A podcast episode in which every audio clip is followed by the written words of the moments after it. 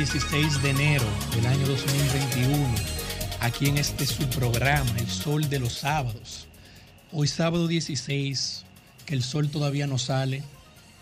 Felices estamos todos de quienes nos acompañan por las vías digitales, radiofónicas y televisivas en este su programa del Sol de los Sábados. No podemos dejar de mencionar, en lo que el equipo se termina de acomodar, las frecuencias a través de las cuales llegamos hoy, sábado 16. 106.5 FM, nuestra emisora y casa matriz, Parigüey, Santo Domingo. 92.1 FM, eso es en el Cibao. 94.7 FM en el sur y en el este. Y 88.5 FM para Samaná. Debemos de acordarle a todos ustedes que no solamente a través de las estaciones de radio podemos llegar, sino que el grupo RCC Media ha hecho esfuerzos mancomunados, sumamente complicados, para poder llevar hacia ustedes otras vías más allá de las tradicionales. Tenemos también emisoras como Telefuturo, Canal 23, y Teleuniverso, Canal 29, y evidentemente la página web de Zoom, y como se nos une nuestro querido hermano y compañero economista de la madre y maestra, Ernesto Aurelio, su método favorito, que es a través del canal de YouTube, puesto es probablemente la vía más directa de comunicación con este su equipo. Adelante, Ernesto. Muy buenos días, Guarocuya. Muy buenos días, amigos y amigas de manera tan gentil nos acompañan en el sol de los sábados. Saludos protocolares a todo el equipo del Sol de los Sábados, dirigidos desde la producción por nuestra amiga Jennifer Peguero y con el elenco que el día de hoy abrió Guarocuya Batista, nuestro primer bate, ¿no? Eh, es el primer bate estelar del Sol de los Sábados. Atención, Pedro. para Sucia Aquino Botó, que viene en camino, Pedro Manuel Casals, Milicen Uribe, Liz Mieses, Julio Alberto Martínez, que también viene en camino, Yuri Rodríguez, que lo estamos esperando. Yo sé que Guarocuya le espera ahí, eh, ansioso que el ascensor le deje subir, como siempre dice.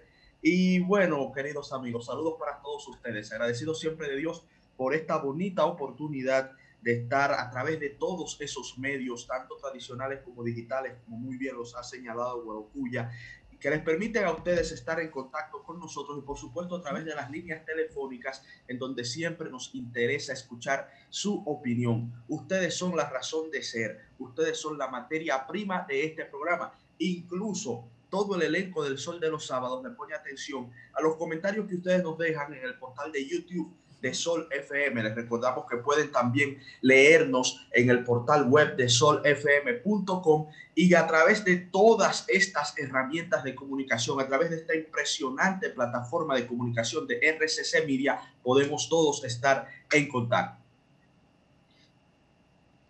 ¿Qué tenemos para hoy, Guarocuya? Aparte de los saludos protocolares que ya hemos pasado, este sábado nos inicia el preámbulo de una nueva semana un tanto única. Eh, primero, para aquellos que gozan y disfrutan, para aquellos que gozan y disfrutan mucho del deporte, eh, que vivan las águilas ibaeñas, tengo que hacer honor a mi padre. Más adelante trataremos ese tema. ¿Eres aguilucho? No sabía. mi papá nació en Bonao, entonces yo me crié en la capital y por consiguiente soy antiliceísta. Por mí que gane cualquier equipo del mundo. Hasta los dragones. Menos el Licey, pero bueno, con respeto también a los compañeros liceístas. Pero sí, quería aprovechar la hora, siendo ya las 7 y 6 de la mañana, con respecto a un tema que está estremeciendo la sociedad cibaeña, a propósito de haber comentado el tema de las águilas del Cibao. El que es cibaeño sabe que el tema del momento, lamentablemente, ha sido un allanamiento que ha ocurrido el día de ayer por provistos por la DNCD en una oficina política del actual alcalde y posible candidato futuro hasta presidencial por el PLD, el santiaguero Abel. Abel Martínez, quien es el síndico No sé, Ernesto, si tenemos alguna información nueva más allá de las declaraciones en la tarde que dio pues la Procuraduría en Santiago, indicando que fue un error el llegar hacia esas oficinas en búsqueda de dos señores que tenían ex miembros de la Armada, que tenían algo que ver con el trasiego del narco en la República Dominicana. Pero evidentemente es algo que si usted pernocta más allá de la capital y sale de la jungla urbana en la que estamos viniendo hacia ustedes en vivo, eso ha sido el tema que más ha estremecido.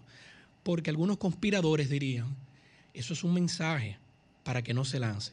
Otros, no tanto conspiradores, yo no soy muy de conspiraciones, no porque no crea que no existan, sino porque es complicado demostrarla. Y no me gusta andar en la calle, está diciendo cosas que no puedo argumentar correctamente. Otros simplemente diríamos que qué mala coincidencia. Y esto es otro llamamiento natural hacia la Policía Nacional de que efectivamente quizás durante el tema del toque de queda todos debemos poner de nuestro empeño, todos en la República Dominicana, desde el más alto hasta el más joven. Empero, se nota que hay excesos quizás en el recelo de hacer cuidar estas medidas. No sé si hay algún otro tema similar de la zona o quizás quieras tratar el tema de la Junta. No, no, no, está, y me gustaría comentar brevemente en cuanto a eso, porque sabes, Guarocuya, que, que la coherencia y el deseo de hacer las cosas bien, de que los argumentos se sostengan a lo largo del tiempo, unidos a principios y valores firmes, ese tipo de principios son los que me motivan a hacer comunicación, ¿no? tratar de ser crítico con el poder. Siempre creo que la comunicación política y social debe ser un guardián de los derechos ciudadanos ante los abusos y los excesos del poder. Y justamente esto fue lo que sucedió con este atropello. No, encuentro un calificativo más atinado para definir esta acción de la Dirección Nacional de Control de Drogas contra el alcalde de Santiago. Fue un atropello y un exceso en el uso del poder. Si asumimos la versión de las autoridades, ellos mismos lo catalogaron como un error. Recordemos que están, están investigando a dos ciudadanos dominicanos que no tienen nada que ver con el alcalde Abel Martínez y terminan allanando una propiedad del alcalde Abel Martínez. Mm. ¿Cómo se justifica esto? A todas luces no hay manera de justificarlo desde el punto de vista legal.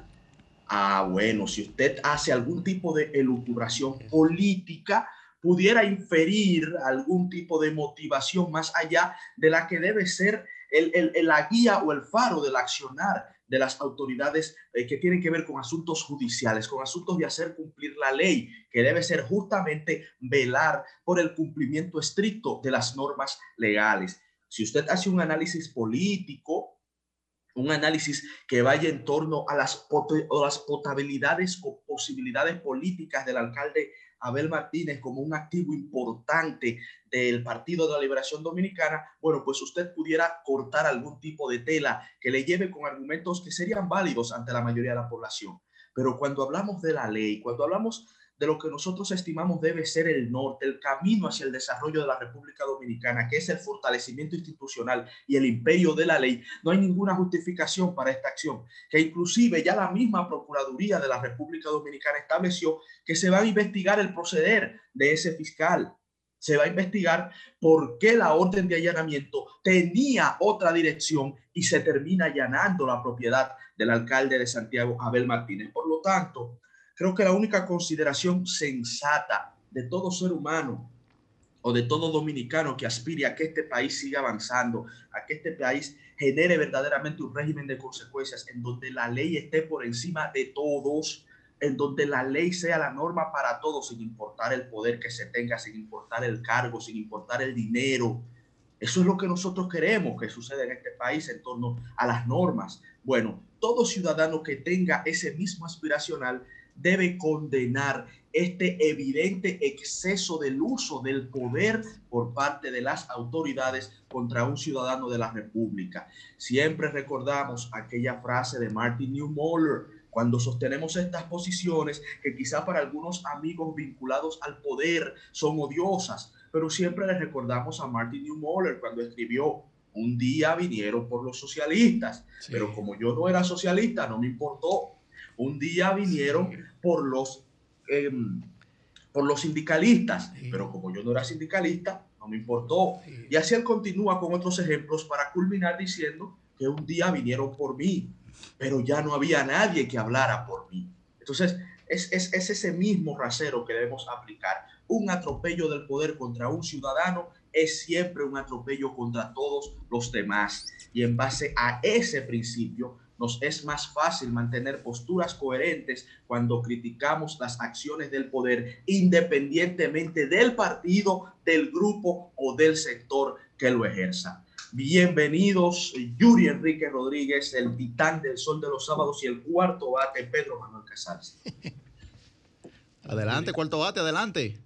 Bueno, eh, muy buen día, pueblo dominicano, y como siempre, señores, agradecidos de Dios de estar en vida y salud. En estos micrófonos de la más interactiva Sol 106.5 FM con el Dream Team de la radio activos ya casi cinco años madrugando los sábados a las seis de la mañana y todavía, todavía la costumbre no llega, Padre. Pedro, me gusta tu bandera. Los anillos. Me gusta tu bandera en ese balcón de tu casa. Y así quieren decir que otra hora barbarazo. Mira. Sí, sí, otra, Si algo ha demostrado este programa y, y la pluralidad de este equipo y que se ha logrado mantener en el tiempo ha sido precisamente eso, en, en los diversos temas, en los diversos enfoques que hacemos. Y por eso es que hemos podido lograr mantener este esquema que gracias a Dios eh, ya está siendo un paradigma de la Radio Nacional. Y miren, hoy hay unos temas muy calientes.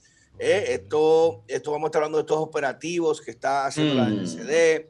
eh, confusiones, sin autorización del Comando Central.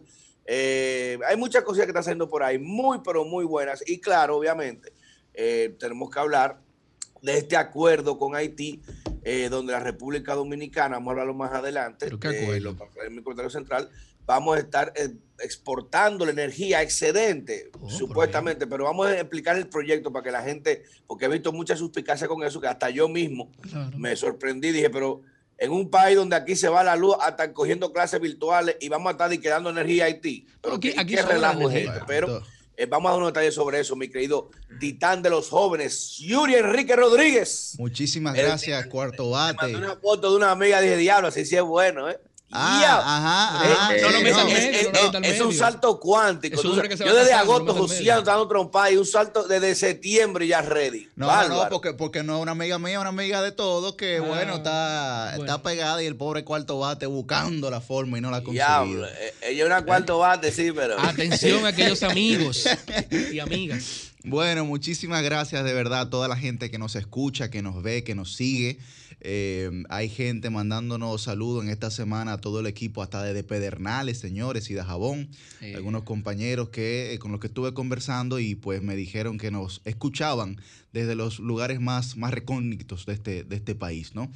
Bueno, yo creo que ha sido una semana muy interesante. El día de hoy yo voy a hablar un poco sobre las multas que se pretendían aplicar desde el Ministerio Público y la Procuraduría General de la República hacia, hacia las personas, hacia los ciudadanos que violentaban o que violentan el toque de queda, a pesar de que el día de ayer pues hubo una rectificación de esa decisión, pues de igual forma vamos a comentar aquí para eh, edificar a la ciudadanía por qué eso realmente no procede en ningún sentido y también vamos a estar hablando algunos temas sobre el Partido de la Liberación Dominicana a, ver cómo va a salir su futuro y cómo nosotros también vamos a participar en ese futuro. Una aclaración para todos que nos escuchan. Ah, por cierto, discúlpeme, Guaracuya tengo que defender a mi equipo, el Licey, ah. porque este señor que es aguilucho, el señor Ernesto, el señor Ernesto que es escogidista. Y el Licey no llegó ni siquiera a una. perdón, perdón, perdón, perdón, perdón. El Licey es el equipo más ganador de este país. Es, el equipo con más coronas de Serie del Caribe. Tiene más tiempo que ¿Eh? las águilas, tiene más tiempo que las águilas. Bueno, pero es el equipo más ganador. Los hechos son los hechos. Un saludo a la familia Chilote Llena de Santiago. Una aclaración sobre lo que ah, mencionaba nuestro compañero el Titán, para aquellos que no son muy dados o seguidores del Partido de la Liberación Dominicana, el segundo partido político más grande de la República Dominicana, es que el 14 de febrero se celebran las elecciones dentro de su Congreso que tiene acometido en estos momentos para elegir nuevas autoridades, nuevos miembros del Comité Central. Yo no sé si las cosas serán públicas todavía, los anuncios se habrán hecho, pero en este programa, en este programa yo me quiero tomar la frescura y el atrevimiento y le pido perdón. A veces mejor pedir perdón que pedir permiso. Eso decía Ernesto. Yo le quiero pedir perdón a mi amigo, compañero y alto y directo profesional de las letras y las leyes, Yuri Y yo aspiro que todo aquel que sea miembro del Partido de la Revolución Dominicana y pueda votar, vote por Yuri. Él es el tipo de gente que el país necesita porque es joven y porque más allá de ser preferido de un partido o de otro, él tiene el norte, en su norte el país, me consta. Mi hermano Ernesto me uno, Me uno a esa petición, hermano. Me uno a esa petición por la sencilla razón. Él no me dijo nada, él no le gusta que, yo lo diga. De que, no, no, no. Me uno a la petición porque Yuri encarna, y es lo que hemos visto en, en, el breve tiempo que tenemos compartiendo con él, es algo que le agradecemos a la vida y al Señor. Yuri encarna lo que necesita el PLD en cuanto a valores, a principios, en cuanto a formación política y académica, y creo que es una bocanada de aire fresco para la juventud de esa organización política y espero que así lo valoren las bases de ese partido en los comicios que vendrán a nivel interno en esa organización. Nuestro respaldo para nuestro amigo el titán Yuri Rodríguez, irrestricto de todo el equipo del Sol. ojalá, ojalá que, esa, que esa generación que representa a Yuri, ojalá eh, muchachos así puedan tener la oportunidad de ascender y de ingresar a ver si pueden reestructurar ese partido que si sigue bajo el curso que está siendo dirigido y por donde luce que va a continuar en proceso prácticamente antidemocrático en contra de su propia mm. historia será muy limitada mm. la amplificación que podrá tener en el futuro. Pero si apuestan a muchachos como Yuri y otros más muy buenos, no a los que están ya ahí, que se sabían quiénes son, los que quieren ahora entrar, los que estaban en ya, no. Mm. Muchachos nuevos que no tuvieron la oportunidad quizás de estar en los gobiernos por juventud, por estudios. Y ahora que tienen la oportunidad de participar, se le quiere cercenar ese derecho. Así que ojalá que, muchachos como Yuri puedan ingresar al Comité Central, porque distinguirían la organización. A mí me interesa mucho el comentario de Yuri. Él ya anunció que se va a referir, ojalá lo pueda hacer con, un tiempo que le permita realizarlo en extenso, sobre algunas cosas que están sucediendo en el PLD. Me interesa su, su, opinión porque sé que también se crió en el bochismo y, eso lo entiende bastante bien todo aquel que desde chiquitico empezó a leer a Juan Bosch y que más o menos obtuvo esa cultura a lo largo de los años. social dominicana. También mi caso. Y me interesa su opinión, porque al igual que Pedro, al igual que José La Luz, eh, que está siendo muy crítico en los últimos días, yo hice un comentario ya la semana pasada sobre asuntos. Te leí brillante, Ernesto. Gracias, hermano. Sobre asuntos que considero que, que, van en contra de lo que necesita la organización. ¿Por qué valoro a Yuri? Porque creo que él Contrario a algunos intentos de cercenar nueva vez la democracia, creo que él representa lo que nosotros venimos escribiendo, de que hay que volver a Bosch. Lo hemos escrito, lo hemos analizado desde hace años. Nuestras críticas no empezaron con la gestión del presidente Medina, van más allá. Nuestras críticas tienen, eh, conllevan desde el 2001, desde el sexto congreso, pero bueno, no voy a ampliar mucho. Pero, pero nada, eh, amigo Yuri, de verdad que con mucho interés te escucharé en cuanto a tus consideraciones sobre lo que está pasando en el Congreso del PLD. Gracias, de verdad. Gracias, y de verdad que, que, gracias por las valoraciones que, que tienen sobre mí. Como decía Guarocuya, yo no todavía no he, no he tomado una decisión o no, o no, he anunciado una decisión en concreto, pero eh, los primeros en saberlo definitivamente serán ustedes. Así que vamos arriba con la noticia, ¿no? Otra noticia importante y, me gustaría también su consideración. Ustedes saben que durante la semana pasada eh, se estuvo hablando de una supuesta irregularidad de unas adquisiciones de laptops por parte del Ministerio de Educación. En primera instancia, les confieso que cuando leí la denuncia, sobre todo en un medio de comunicación muy reputado de este país, le di esencia, ¿no? Y, y, este ánimo tan crítico que uno siempre tiene, hasta me predispuso ya para hacer algún tipo de comentario en ese sentido. Pero bueno, a mediados de semana, Carlos Pimentel, director de compras y contrataciones, dijo que la denuncia hecha sobre las supuestas irregularidades en la compra de laptops por parte del Ministerio de Educación no procedía y que no tenía ningún tipo de consistencia. Por supuesto, el funcionario procedió a afirmar que dicha querella interpuesta contra el MINER eh, debía ser totalmente descartada porque el MINER no violó ninguna ley en ese proceso de compra de laptops. Eh, cito textualmente a Carlos Pimentel con las siguientes palabras. Vimos en la prensa algunas denuncias con relación a este aspecto, denuncias que no tienen consistencia porque se establecen de manera muy clara de una persona que no se encuentra en el régimen de incompatibilidad de acuerdo a lo que establece la ley en su artículo 14 que fue adjudicada de un contrato. Pimentel además señaló que en este país una persona que no ha sido condenada por la cosa irrevocablemente juzgada se presume su inocencia y puede continuar con sus actividades independientemente de que no nos guste lo que establezca la ley y sus disposiciones. Nosotros siempre hablamos en este espacio nosotros siempre hablamos en este espacio de aquel proverbio latino, set let's, dura let's. La ley es dura, pero es la ley.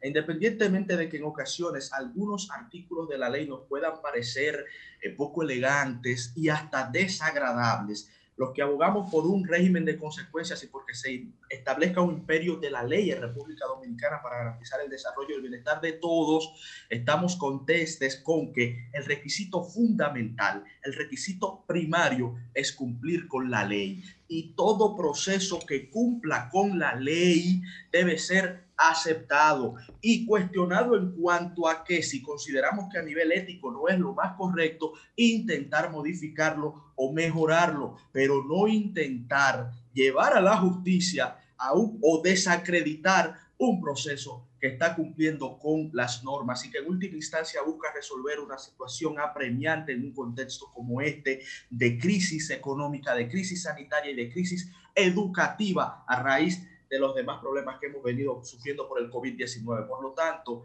me parece muy interesante esta información debido a que ustedes saben que nosotros somos muy críticos con los hierros de algunas instituciones del Estado, pero cuando las cosas se hacen bien, nos parece una necedad injustificable intentar mancharlas o intentar enlodarlas la adquisición acorde al director de compras y contrataciones por parte de, esas laptops por parte del Ministerio de Educación cumplió con los requisitos que imponen las normas de la República Dominicana y creo que eso es a lo que todos apelamos y es por lo que todos abogamos.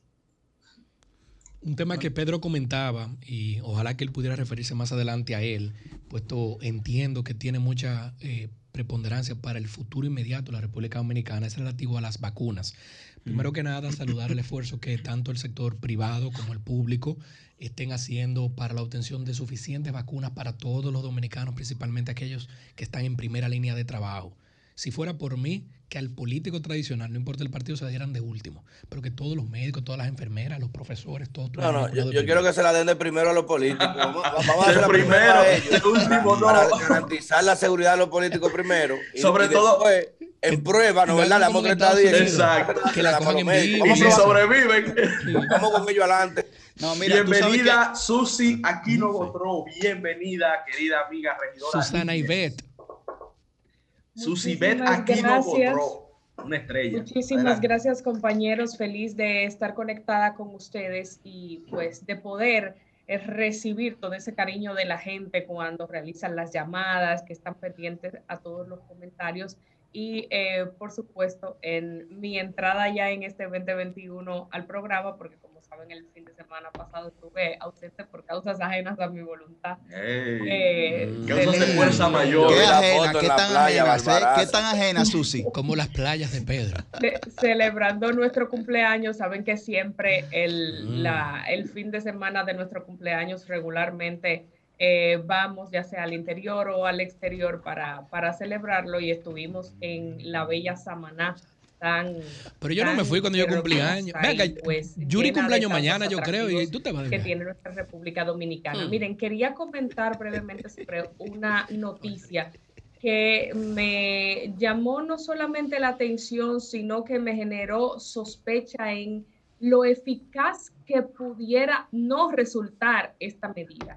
Y es el anuncio del Intran de que van a estar realizando una serie mm, de eh, pruebas de manera diferente para obtener las licencias de conducir.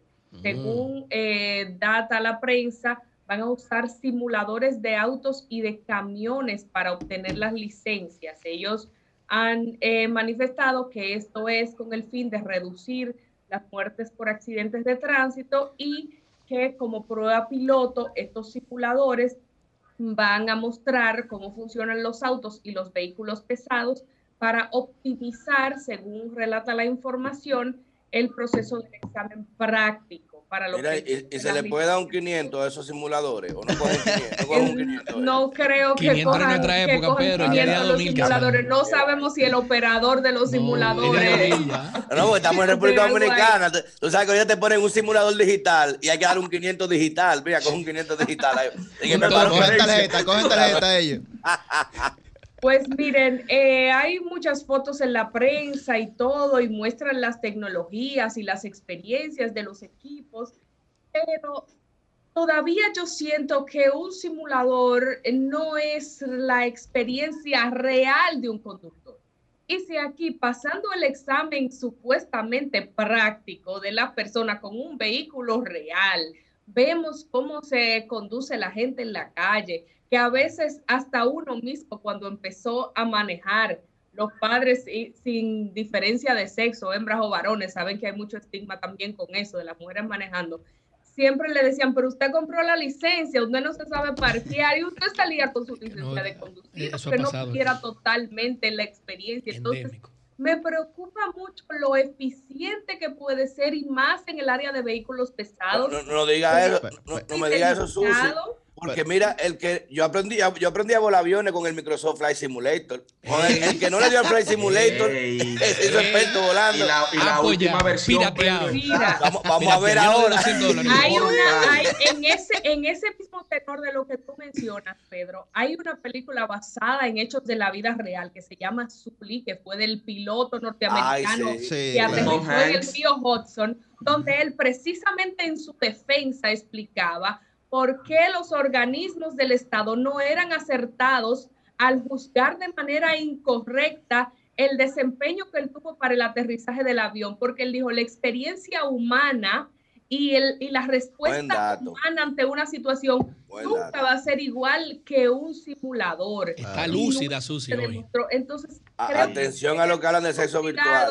Con este Eh, tema en el. Intran, porque si los guagüeros, camioneros y eh, conductores normales se manejan como los locos en las calles de Santo Domingo, si pasan el examen a través de un simulador, yo no quiero pensar qué es lo que va a estar pasando con el tránsito de la República Dominicana. Susi, mira, y eso que tú mencionas es, es muy importante porque hay que recordar que la República Dominicana tiene el récord Guinness de accidentes de tránsito. Muy ¿eh? Hay que recordar Liter- eso. literal, Las estadísticas, Sí, sí, las estadísticas de la República Dominicana en términos de accidentes de tránsito son alarmantes y evidentemente nada más hay que salir al polígono central para usted eh, de casi querer de pegarse la cabeza, ¿no? En varios tapones y la gente eh, metiéndose, ¿no? Una falta de educación vial gravísima. Yo creo que nosotros... Regidora, queremos escucharte, regidora.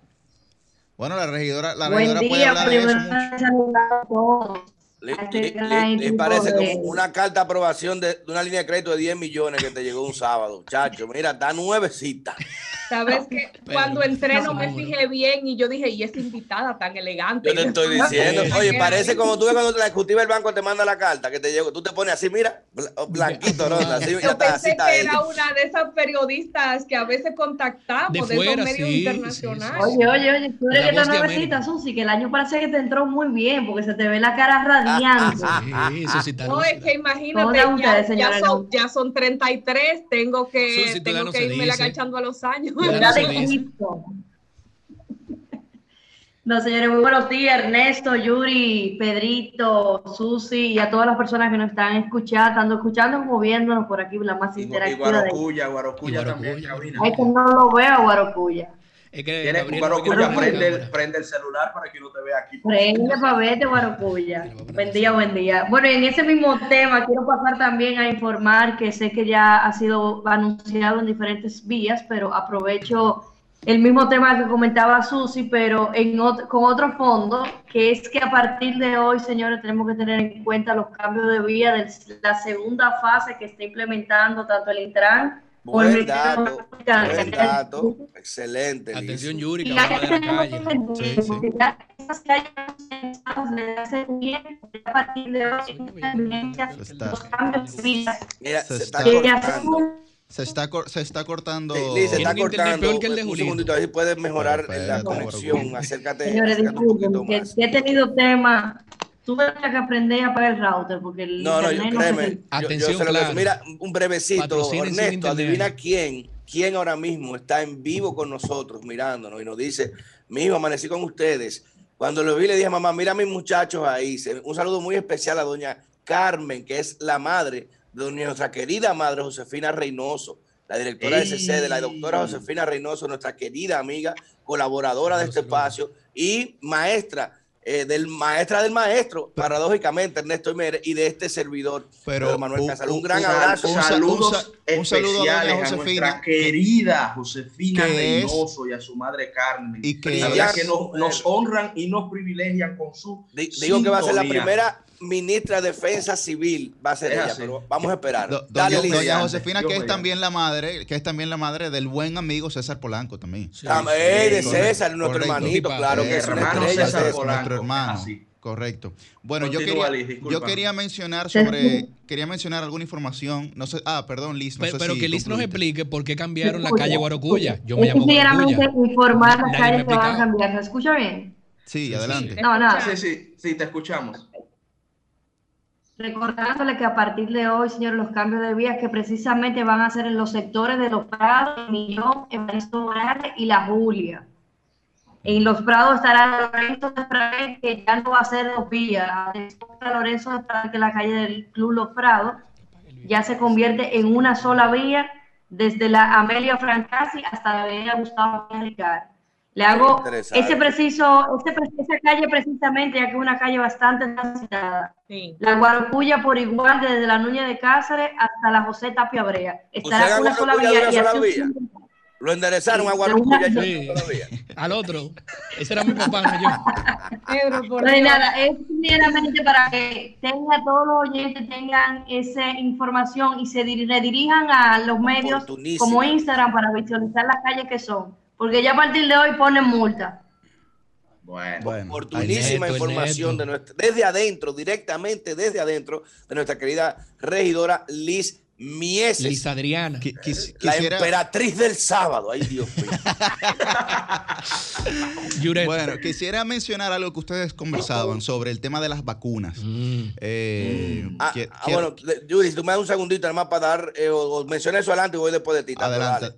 Adelante, adelante. Sí, ¿Tú quieres mencionar Bueno, algo? Bueno, yo, voy yo, iba a hablar básicamente el tema, eh, la información que iba a dar, que ya salió publicado eh, va- con peer review, o sea, ya aprobado incluso por un consejo de, de revisión, de observación de pares, Mm. el estudio de la eh, European Clinic, el European Journal for Clinical Studies, el, el diario eh, europeo con un estudio- una aglomeración de científicos internacionales de estudios clínicos, donde, como podrán ver en las imágenes eh, que yo ahorita no está asistiendo, se determinó en tomadas las medidas y las evaluaciones de más de 100 países donde se han tomado medidas restrictivas de libertad para el combate al coronavirus, específicamente a la transmisión, dígase, para evitar la propagación masiva, se ha determinado que los encierros y los toques de queda no son efectivos para evitar la, propagación directa del virus. Tanto Más bien la mascarilla Nosotros tenemos y el distanciamiento, pero que el que toque de queda incluso hace una reversión, dice que estar demasiado tiempo en casa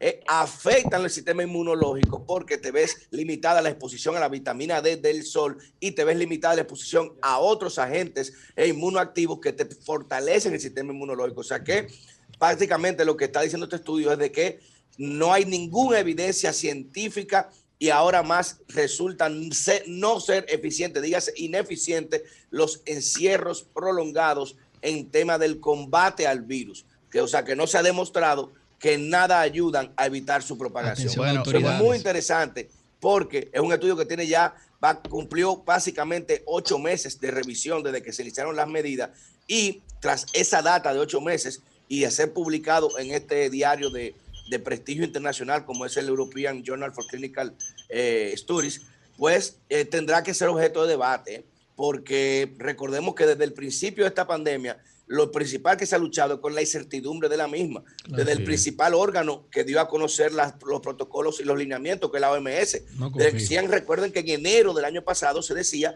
que el virus no se transmitía entre humanos, que nada más era de animales a humanos. Y, la, y ya Taiwán desde diciembre del año pasado le había mandado una carta evidenciando que sí que había transmisión entre humanos. Después dijeron que no, que la mascarilla e- era, era ineficiente. Después que sí, que había que usarla de nuevo. Después que no. O sea, hay una incertidumbre y ahora cuando se está viendo la data de esas medidas, se está demostrando que en realidad no hicieron nada en el término amplio para evitar la transmisión del virus y que básicamente lo que hizo fue focalizar, focalizar o regionalizar esa transmisión. O sea que... Y, ahora Pedro llama a que usen doble mascarilla ahora. Como me dijo, me dijo, uno, me dijo un amigo ayer, oye, es que dos vale más que uno. Digo yo, bueno, yo tengo muchos amigos que piensan así también en otra cosa. Yuri tenía un tema que tratarnos. No, no, sí, pero también hablar sobre eso que menciona eh, Pedro, porque tanto Ernesto, Julio, yo, casi todos aquí tenemos ya tres, cuatro meses insistiendo en diversos estudios que demuestran la inefectividad y la ineficacia del toque de queda y de los encierros. No solamente en términos económicos sino inclusive, como bien menciona Pedro, en términos sanitarios de salubridad. Y yo creo que ya, bueno, Pedro comentaba ayer en el grupo que este país no aguanta más toque de queda después de enero. No sé si recuerdas, Pedro, que... Claro que, que no, no, se aguanta, no se tolera, hermano. El ánimo de la gente y ni siquiera el ánimo. y la, condición socioeconómica, fíjate que ya no, no, son los pobres que se están quejando. Ya son los dueños de pequeños negocios y cada vez que vayan ganando más y más. Vemos, los cacerolazos son en Naco, en Piantini, No hay forma de sobrevivir, señores, y el impacto de esto en la salud mental sí, es sí, sí, mayúsculo. ¿Cuánta razón tiene su Eso no se va a saber ahora. De estudios, de trabajo que tienen actualmente los profesionales de la psicología y de la psiquiatría con lo que está aconteciendo es increíble. Al principio entendemos, todo el mundo estaba buscando cómo era que iban a sortear esta situación a nivel mundial. Ya se ha ido conociendo un poco más, pero no podemos durar. Ya tenemos más de eh, eh, cuánto tiempo. Bueno, vamos para un año, vamos para un año. Trancados, por lo menos en República Dominicana. Imagínese si esto se prolonga o se sigue prolongando, cómo es lo que parece indicar. Y él no sabe hasta más con la nueva cepa ahora de Londres que ha llegado eh, a República. Precisamente de eso, de eso quería hablar con el tema de las vacunas. Yo creo que hay mucha incertidumbre todavía en nuestro país con ese tema. De hecho, la mayoría de los países de Latinoamérica ya han comenzado a vacunar, como Argentina, como Chile, como el Uruguay y evidentemente los países europeos. Eh, quiero agradecer a Estados Unidos también. Y Estados Unidos, correcto. Quiero agradecer a, don Jorge Caridad que me envió ayer un, un video muy informativo e ilustrativo sobre el tema de las vacunas. Y yo creo que aquí primero hay que comenzar con una campaña educativa de las vacunas porque hay mucha gente que dice que no se la va a poner. Que no confía, que, no, cree. Que no confía, correcto. Que se la paraliza la cara. Correcto, correcto. Eh, mil cosas, ¿no? Mil teorías conspirativas que pueden ser sí o no ciertas, pero que es importante que desde el Estado se pueda aclarar lo más posible esto. Porque Ustedes han visto el meme, Yuri, que ha salido por ahí. ¿Cuál? Que dicen que de la vacuna todos dudan, pero cuando salió la Viagra nadie preguntó para utilizar. para el que no entiende, Pfizer, creador de una de las vacunas, es el creador de la medicina para disfunción eréctil Viagra. Así, así mismo es, pero lo que, lo que sí quiero mencionar es que los estudios que han salido eh, en los últimos días dicen que vamos a tener inmunidad con la vacuna cinco meses después de colocarla. Y son varias. Eh, es decir, después de varias dosis. Ah, oigan, oigan bien. Venga, ¿qué, vaina de. Oigan ah, bien, oigan bien. Oye, suelten esto y ya porque. No, no, no. Otro año en esta vaina, cinco meses más que lo que oye, efecto. Oye, oye lo que se estima, Pedro y compañeros y compañeras. Oigan lo que se estima es que si comenzamos a vacunar en marzo, en julio o agosto es que vamos a poder entonces recuperar la normalidad de nuestras vidas. Si seguimos en un momento. Oye, Suiza con esta vaina, bien, es que no se puede, es que este país no lo aguanta. Si seguimos con este método, ¿eh? además. Otro año en este relajo. Escuchaba, escuchaba de hecho en esta emisora. porque la vacunación, recuerden que va a ser también eh, paulatinamente. Claro, escuchaba, escuchaba de hecho la. millones la participación, la participación en esta emisora del doctor José Joaquín Puello, que decía que nosotros como sociedad vamos a encontrar la inmunidad cuando haya más de 5 millones de dominicanos y dominicanas. Sí, por lo menos un 45%. O sea, o sea que de lo que estamos hablando es que es un proceso que eso no va a concluir ahora. Y hay Señores, el país que ha sido más eficiente vacunando su población es Israel. En un mes ha vacunado 2 millones de personas. Lo que pasa es que Israel tiene un sistema obligatorio militar. que nosotros estamos muy lejos de, llegar a ese nivel. Ni los Estados Unidos lo han podido hacer. Ha sido Israel. 2 millones en un mes. Imagínense que nosotros seamos el 50% deficientes de Israel y que logremos vacunar de a un millón de dominicanos en mes. Son cinco, son cinco meses. seis meses. cinco, seis, meses. en vacunar la mitad de la población. Liz quiere comentar algo. Y, pico mal y luego vamos con llamada, señores. Aportándole, aportándole una idea a, a tanto salud pública, todos los que se, se meten en la fila de los bancos ahora mismo, van a vacunar muchísima más gente de 2 millones en un mes, con la cantidad de gente que hay en, esos bancos. No, no, Esa es una buena opción. La superintendencia está haciendo su trabajo. Y el cansancio social. Yo hice un experimento, una especie de experimento de comunicación para también medir cómo va el ánimo de la gente. Ustedes saben que tanto Yuri como este servidor hemos sido muy insistentes con, con que los eh, estudios científicos no han mostrado la efectividad de la vacuna. Bueno, yo hice un comentario en noviembre en finales de noviembre del año pasado sobre este tema, sobre que se debe repensar el toque de queda, sobre que el gobierno debe eh, revisar estas medidas que no están siendo eficientes. Y me criticaron mucho. Los amigos que nos están viendo en este momento y escriben en el portal de YouTube de Sol, me criticaron mucho en ese entonces. Nos dieron en la madre. Exacto, me, dijeron varias cosas interesantes. Siempre uno cuanto que copy paste. Yo agarré ese mismo video, ese mismo video, y lo subí durante esta semana. El video de hace dos meses y pico y lo subí hace como tres días y todos los comentarios fueron positivos.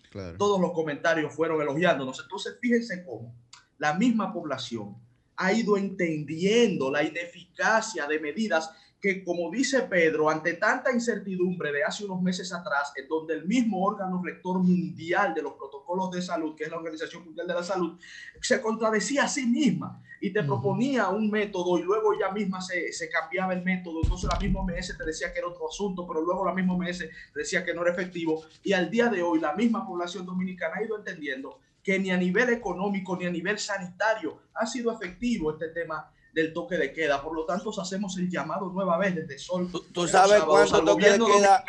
al gobierno dominicano a que reelabore la estrategia, a pues que repiense la estrategia, a que ponga el oído en el corazón del pueblo, porque inclusive pudieran pagar un precio político. No quiero politizar el tema, pero hasta eso pudiera tener. Bueno, pero es que ¿Tú sabes cuánto toque de queda hicieron en Haití? Pedro. Toque de queda hicieron en Haití. ¿Y, cuánto, ¿Y cuánto estado de emergencia hicieron en Haití? ¿Cuántas restricciones hicieron en Haití? Ahora que Haití hasta la escuela estaba abierta, nunca cerraron la escuela, señores. Es que en Haití no llegó eso. Es que eso es increíble. Haití, mira, ni cerró la escuela. no llegó, Pedrito, no llegó, no llegó. Ni hay muertos en la calle ni hay muertos en la calle, ni hay que colapso. O sea, ellos siguen su vida normal, manito, normal. Al revés, al revés. Ayer se unas declaraciones de que se están quejando, que van a cerrar la frontera porque los dominicanos estamos llevando el coronavirus para Haití. Oye, la vaina. Oye, oye, oye, señores, es que hay, que hay que analizar la Compañeros, tenemos las leyes Ahí no pasó nada. y aquí entonces no, aquí el, diablo está llevando. Pero mire. Comunícate 809 540 165 1-809-200-1065 desde el interior sin cargos. 1-833-610-1065 desde los Estados Unidos. Sol 106.5, la más interactiva. Buenos días, ¿cuál es su nombre? ¿Dónde nos llama? Adelante. Buenos días, Dionisio del municipio de Duvergé. ¿Cómo están ustedes, niños? ¿Cómo está Duvergé? Adelante, Dionisio. Adelante, Duvergé. Dios Todopoderoso. Oye, ustedes, ustedes es, la Lo que no estamos trabajando en ello. este país. Muchísimas gracias, Duvergé. Atención, Pedro. Porque usted tiene un tema muy importante todos los sábados, porque yo nunca me lo pierdo. Usted puede ser mis, mis hijos. Entonces yo lo veo muy positivo. Estén aquí adelante usted es, la nueva esperanza de este país. Una hora más, una hora más. Gracias, solo para informarle que nosotros somos, todos los que vivimos en el circuito Lago Enriquillo, eh, tenemos las bellezas naturales, pero lamentablemente nuestro turismo por aquí nunca nunca va hacia adelante. Porque yo aprovecho la ocasión para hacer un llamado al ministro de Obras Públicas soy comunica un, un comunitario que me, he dedicado todo, eh, denunciado todos los problemas sociales. Oye, tenemos un, un, problema por aquí en esta zona de Duvergé, Lago Riquillo, que nuestras carreteras, por aquí cuando se construyó esas carreteras, no hicieron para un futuro. Hoy están cruzados demasiados vehículos patales que van rumbo hacia Haití, pero eh, el problema de la carretera es que además hay una estrechez, no tiene señalizaciones, están llenas de valla onda. Necesitamos que el Ministerio de Obras Públicas venga, venga a esta, esta zona y haga un levantamiento real y poner hombres obreros a trabajar en cada pueblo discriminado en Lago Riquillo, porque es una situación que la situación por aquí es caótica. Hay- y hay- tenemos hay- un, turismo, un turismo natural. Sí. Y los invito a ustedes Una que vengan a darle la, a darle la vuelta al lago, al lago Riquillo, pues se den cuenta la A mí, me, a mí me encanta el sur, me encanta el sur. Bueno, ahí está su Sí, lo llamado. hemos- Lo hemos hecho, somos hijos del sur por parte de nuestra Bu- madre. bueno- conocemos la buenos región, días. Y totalmente de acuerdo con usted. Ojalá no le pase como el amigo de Chirino, duró ocho años pidiendo la carretera. Qué triste. Lejos. adelante, Y buen día. Danilo y no le hicieron la carretera. Ojalá usted tenga- Buenos días. ¿su nombre dónde nos llama? Aquiles Méndez, de Massachusetts, ¿cómo están? Ah, muy bien. ¿Cómo está el Massachusetts, sur? Adelante, ¿Cómo está adelante. Lorenz? Buen Me gustan las llamadas de- del Ah, exterior. Tienen ah. como una visión interesante los amigos de Estados Espérate, Unidos. Espérate. Aquí, a- aquí frío y lloviendo, bien raro esta, esta temperatura. Pero El sol no ha salido, ¿no? El sol no ha salido. No hay de dónde, aquí está oscurito todavía. A las 4 de la tarde que se está una contando. hora de diferencia. Mm. Eh, óigase, Ernesto, de verdad que sigo sigo a tu papi, a Domingo, y ustedes Gracias, de verdad que Padre, padre. eh, esa juventud vale la pena escucharlo. Yo tengo un programa los lunes aquí de orientación comunitaria en, en la ciudad que vivo, en Lawrence, y me gozo. Vale la pena levantarse temprano a escucharlo a ustedes. Así que con eso lo Gracias, COVID, hermano. hay que tener cuidado. El estado de ánimo de la población es muy importante Sí. y ciertamente Como yo creo Sus. que orientando es que hay que hacer las cosas. Sigan adelante, ustedes son el presente y el futuro, les admiro y qué bueno, qué bueno que hay una opción tan refrescante en los fines de semana. Así que les felicito. Gracias, Nacho, Massachusetts. Gracias, gracias. Lorenz. Y un abrazo a todo Lorenz, lleno de Mucho, dominicanos. mucho dominicano en buena, dominicano. hermano. No Sí. Buenos días. el- la cuenta arroba Ernesto Jim, escríbanos y podemos inclusive hasta estar en el programa y conversar algunas cosas. Estaremos Oh. más tarde en el programa del amigo Ernesto, Verde de después te Nueva mandan York, unos DM. hablándole a la comunidad dominicana en la costa este de los Estados Bu- Unidos. Así buenos días. ¿Cuál es su nombre? ustedes. Buenos días. Buenos días. Sí, adelante. Sí, Antonio Nina, Santo Domingo es. Adelante, Antonio. Adelante. Quiero que me expliquen, porque en algún momento dado, luego que comenzó el COVID, de verdad que me he quedado, me he perdido. Yo recuerdo que cuando inicia el COVID, pues entonces aparecían personas cayéndose en la calle y luego hicieron una fiestecita en algo en la romana y dieron unas cuantas personas positivos. Sí. Y apareció una persona de Italia y fue quien trajo el COVID, que era uno. Y ahora vemos que se ha masificado todas las cosas, mucho más contagiado, y ahora nadie se muere en la calle. Ya el COVID dejó de ser algo eh, que discrimina. Ahora inmediatamente llegue la vacuna, no será solamente para lo- los ricos sino que y los pobres, sino que serán los pobres los más vulnerables.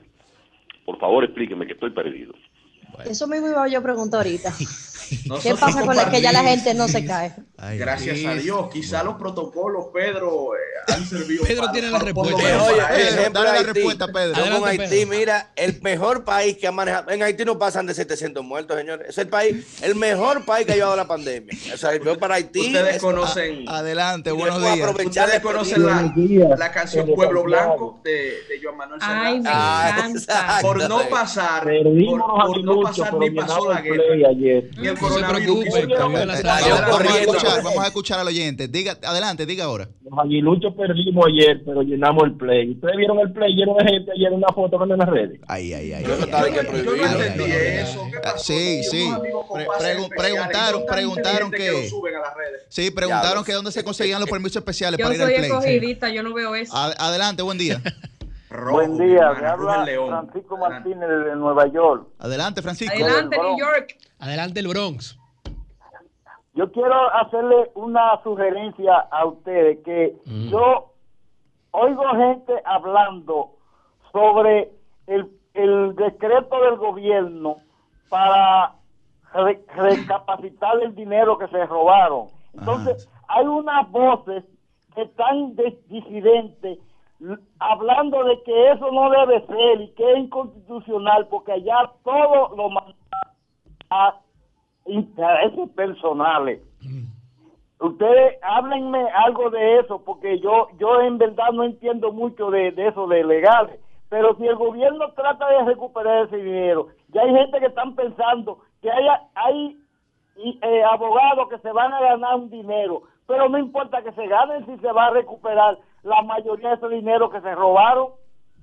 Bueno, ahí está su llamado. Eso, en, ningún modo, Pedro. Pedro lo va a eh, comentar. desde el punto de vista legal, eso no es inconstitucional. Ellos se van a, colocar como actor civil. Para nada. Ellos se van a colocar como actor civil de los procesos de persecución eh, penal. Precisamente hay que recordar, los actores civiles son los que buscan resarcir el daño. Y cuando se resarce el daño, pues se hace en términos pecuniarios, que es eh, de recursos económicos, ¿no? Y esos abogados lo que van a hacer es que se van a ganar una comisión de los recursos. Un que, es un cuota litis, correcto, de los recursos que ellos adquieran, ¿no? Para atrás. Eso pasó. Que, eso, la parte legal, Yuri. ¿Cómo? Que yo lo pensé. Qué bueno que tratas la parte legal, que es la más importante en este caso, o sea, no viola la ley. No, no, no, no. Yo lo vi desde el lado de vista económico en cuanto a que sirve de incentivo o de impulso a esos abogados para hacer un trabajo más eficiente porque mientras más recursos ellos les retornen al Estado, que Exactamente. ojalá, se pueda lograr y no, se le va a desembolsar mejor les irá a ellos mismos. No, no se le va a desembolsar un peso eh, de dinero público hasta que los abogados retornen. O sea que prácticamente se, se le está dando un trabajo de adelanto para que sea por resultados. Y eso es, lo que procede en casos como estos. Y, ojalá que lo logren, Pedro, porque y, necesitamos en que se den ejemplos, como ¿eh? esa, señores, que se puede prestar yo lo que yo lo que tengo una pregunta tipo de poca eficiencia a cambio de cualquier favor de que el tema no funcione. Tengo una, tengo una pregunta, pero la voy a hacer después que concluyamos con los oyentes. Tengo una preguntita sobre ese tema. Una preguntita. Dos llamaditas más. buenos días, adelante. Vamos con los oyentes. Clara Ramírez. Eh, adelante, Clara. Recuerdo, como decíamos el señor ahorita, que aquí se caía nadie muerto en la calle. Quizás se está refiriendo a Nueva York a otros países, sí. Aquí no pasó así. No es verdad. creo que vimos uno o dos casos aquí, sí. Lo que, no, no recuerdo ningún caso, querida. Yo no voy a... Lo que, sí, recuerdo, lo que sí recuerdo era que teníamos más información de la que tenemos ahora. Eso sí lo recuerdo. Y en verdad, la mortalidad ha bajado mucho. Pero eso era porque tenía que pasar. No porque este gobierno haya hecho nada diferente. Los invito a cacerolazo el domingo. 8, 7 de la noche, 8 de la noche, y 9 de la noche, por favor. Bien, ahí está. Sí, sí, y yo estoy de acuerdo con usted. Buenos días. un comentario aquí, no se ha hecho nada diferente. Buenos días. al contrario, se han restringido más algunas libertades. Adelante. adelante, buen día. Buenos días, Juan Verán, Autopista Las Américas. Un saludo especial ahí a mi hermano Pedro Manuel Casal. Un abrazo cariñoso. Cuarto, bate. Cuarto bate. Adelante, Merán. Eh, estoy llamando para reportarle aquí un tremendo tapón, aquí a la altura del kilómetro 14. Atención entrando. ¿Qué pasó? ¿Hay un accidente o algo? Parece que hay un accidente adelante. No he podido llegar a la, a la parte final del tapón, pero tengo un buen rato ahí ya. Ahí. Hoy sábado, casi 8 de la mañana. Wow. Exactamente. Veo que Gracias, hermano. En la entrada del, del, a la altura del kilómetro 14, la entrada del hipódromo. Eh, Dirección este, eh, eh, oeste, este, perdón. Ok. Bueno, ahí está, ahí está el llamado. Un llamado al ministro de Obras Públicas, señor de Lina Asunción, que mande las, los militares de la Comipol. buenos días, adelante. Sí. buenos días. Le habla Ángel García, aquí de Nueva Jersey. Adelante. Adelante. Eh, en realidad, yo estoy. Eh, los comentarios que ustedes hacen con relación al toque de queda. Mm. Yo aquí en New Jersey, nosotros pusieron el toque de queda por tres días prácticamente, desde las 8 de la noche, y la misma policía te permitía después, en el día, tú podías hacer todas tus actividades normales, y inclusive íbamos al mall, nos sentábamos ahí en los carros, abríamos los, los, baúles, nos sentábamos y hablábamos de lo más cómodo, y nunca tuvimos ningún problema, y aquí no se propagó prácticamente en el área donde yo vivo el COVID. Lo que sucede es que allá hay falta régimen de consecuencias.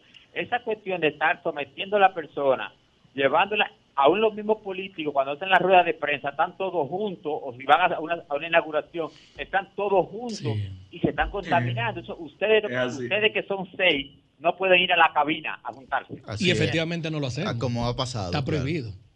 Y fíjate la diferencia. Ponen la medida excepcional por tres días, ¿verdad? Tiene una lógica eso, que vamos a, a restringir estos tres días para ver si se reduce la cantidad de contagios y luego retornamos a la apertura. Pero además de eso, usted habla de que los policías no tenían esa actitud, ¿verdad que sí?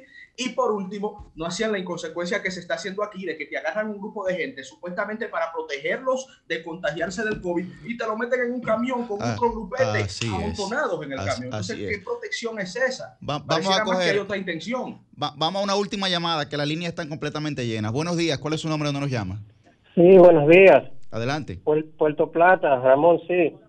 Adelante, Ramón. Adelante, Ramón. Sí, sí este, mire, eh, quiero primeramente eh, saludar la decisión de, de Yuri de aspirar al Comité Central. Vote Necesitamos jóvenes como estos que dirijan el partido Gracias, Ramón. y repudiar eh, el abuso que se cometió contra Abel Martínez en Santiago. Ojalá y que esto le sirva de acercamiento a las autoridades para que no sigan abusando de los ciudadanos. Eh, y también quería de- decirle a Pedro Manuel que si él leyó un informe de la Junta donde dice que se gastaron, eh, por cada voto de- del exterior, se gastaron 25 mil dólares. Que si ustedes creen que un país Ya, como este vale, vale. es Por justificable... cada voto en el exterior se gastaron 26. Eso no puede Estamos, eso no- estamos hablando de un, un millón y medio de pesos casi No, no, eso, por eso- cada creo que está voto. Entonces, señores, eso eso debemos debemos de, de, de- de razonar y ver cómo, cómo se crea una ley para que ese voto se haga por correo y no se gaste tanto dinero porque ese es un contrasentido. por correo, Un hermano, pobre, seguro. Quizá en este país no, compañero. Hermano, mira, este, este pa- mira, mira, te voy a decir una- este país no aguanta. Oye, eh, a Chepa nosotros aguantamos los malvetes por correo. Los delivery malvete, di que la virtual. A Chepa, que aquí todavía no han jodido con eso, de que a falsificarlo. ¿Cuántos una- millones son, A de- Chepa. Voto por correo. Usted aquí una matanza. Usted una matanza. que aquí- Vamos a Oye, aquí se admiten votos por correo, hay 10 millones de dominicanos, van a haber 30 millones de votos. Eso, eso es lo pri- son 30 millones de votos que van a sacar. Eh, está ganando uno, van a sacar Gra- votos. gracias, Ramón, por tu llamada Ganando desde otro, Puerto votos No, no relajes.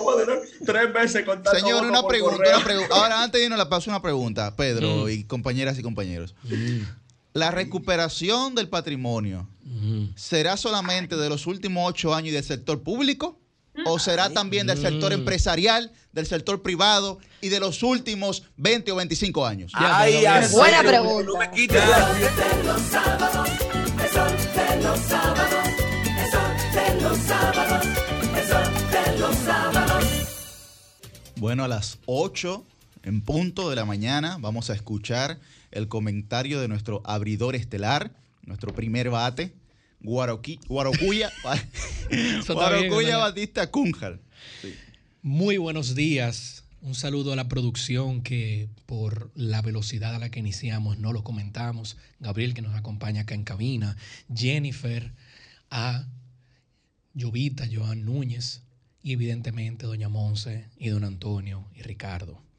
Hoy sábado 16 de enero quisiéramos comentar algunos breves temas de índole económica que hemos ido arrastrando el año pasado y el impacto que tendrán ahora en este 2021 para todos los dominicanos. Vamos a solicitarle a nuestro compañero y vecino de cabina, Yuri, que cuando nos acerquemos a los ocho minutos nos haga alguna seña para nosotros ir ya eh, agotando el turno. Primero que nada, ante todo, corrección, vamos a solicitarle a Llovita que nos coloque un mapa que le enviamos esta mañana, una pequeña imagen. Vamos a retomar el tema del oro. La República Dominicana tiene una gran ventaja comparativa.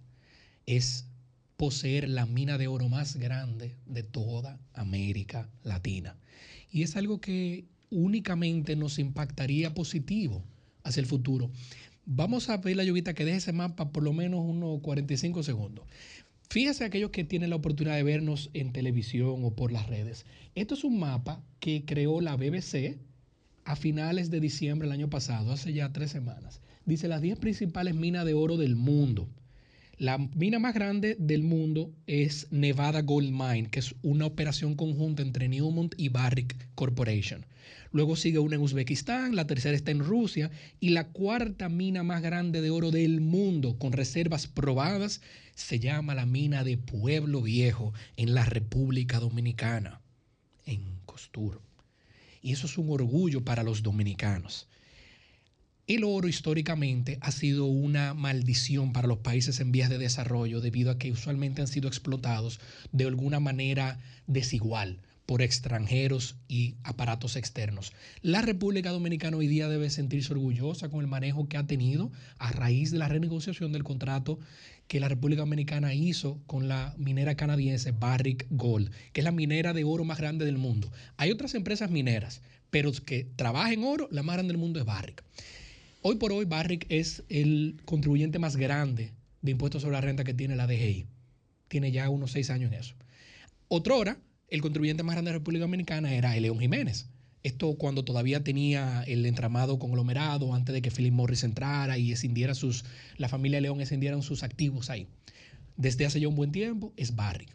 Y lo hemos mencionado anteriormente que la principal fuente de recursos antes de abocarnos a una reforma fiscal debe de ser Barrick. No por echarle coaba a Barrick, sino que es la mayor contribuyente y si el oro le va bien, la República Dominicana le va bien. A finales del año pasado, el precio del oro tuvo niveles prácticamente récord. Quisiera tomarme la molestia de leerles a ustedes, compañeros, eh, un adelanto. A título personal, Guarocuya Batista, eh, he tenido la oportunidad de, al tener residencia en los Estados Unidos, de, tengo que hacer esta aclaración para que no se malinterprete, de poder hacer una pequeñita inversión mínima en acciones en la bolsa de valores de los Estados Unidos. Y a título personal yo tengo acciones en Barrick Gold. Muy poquitas. Esas acciones no valen ni lo que cuesta un carro.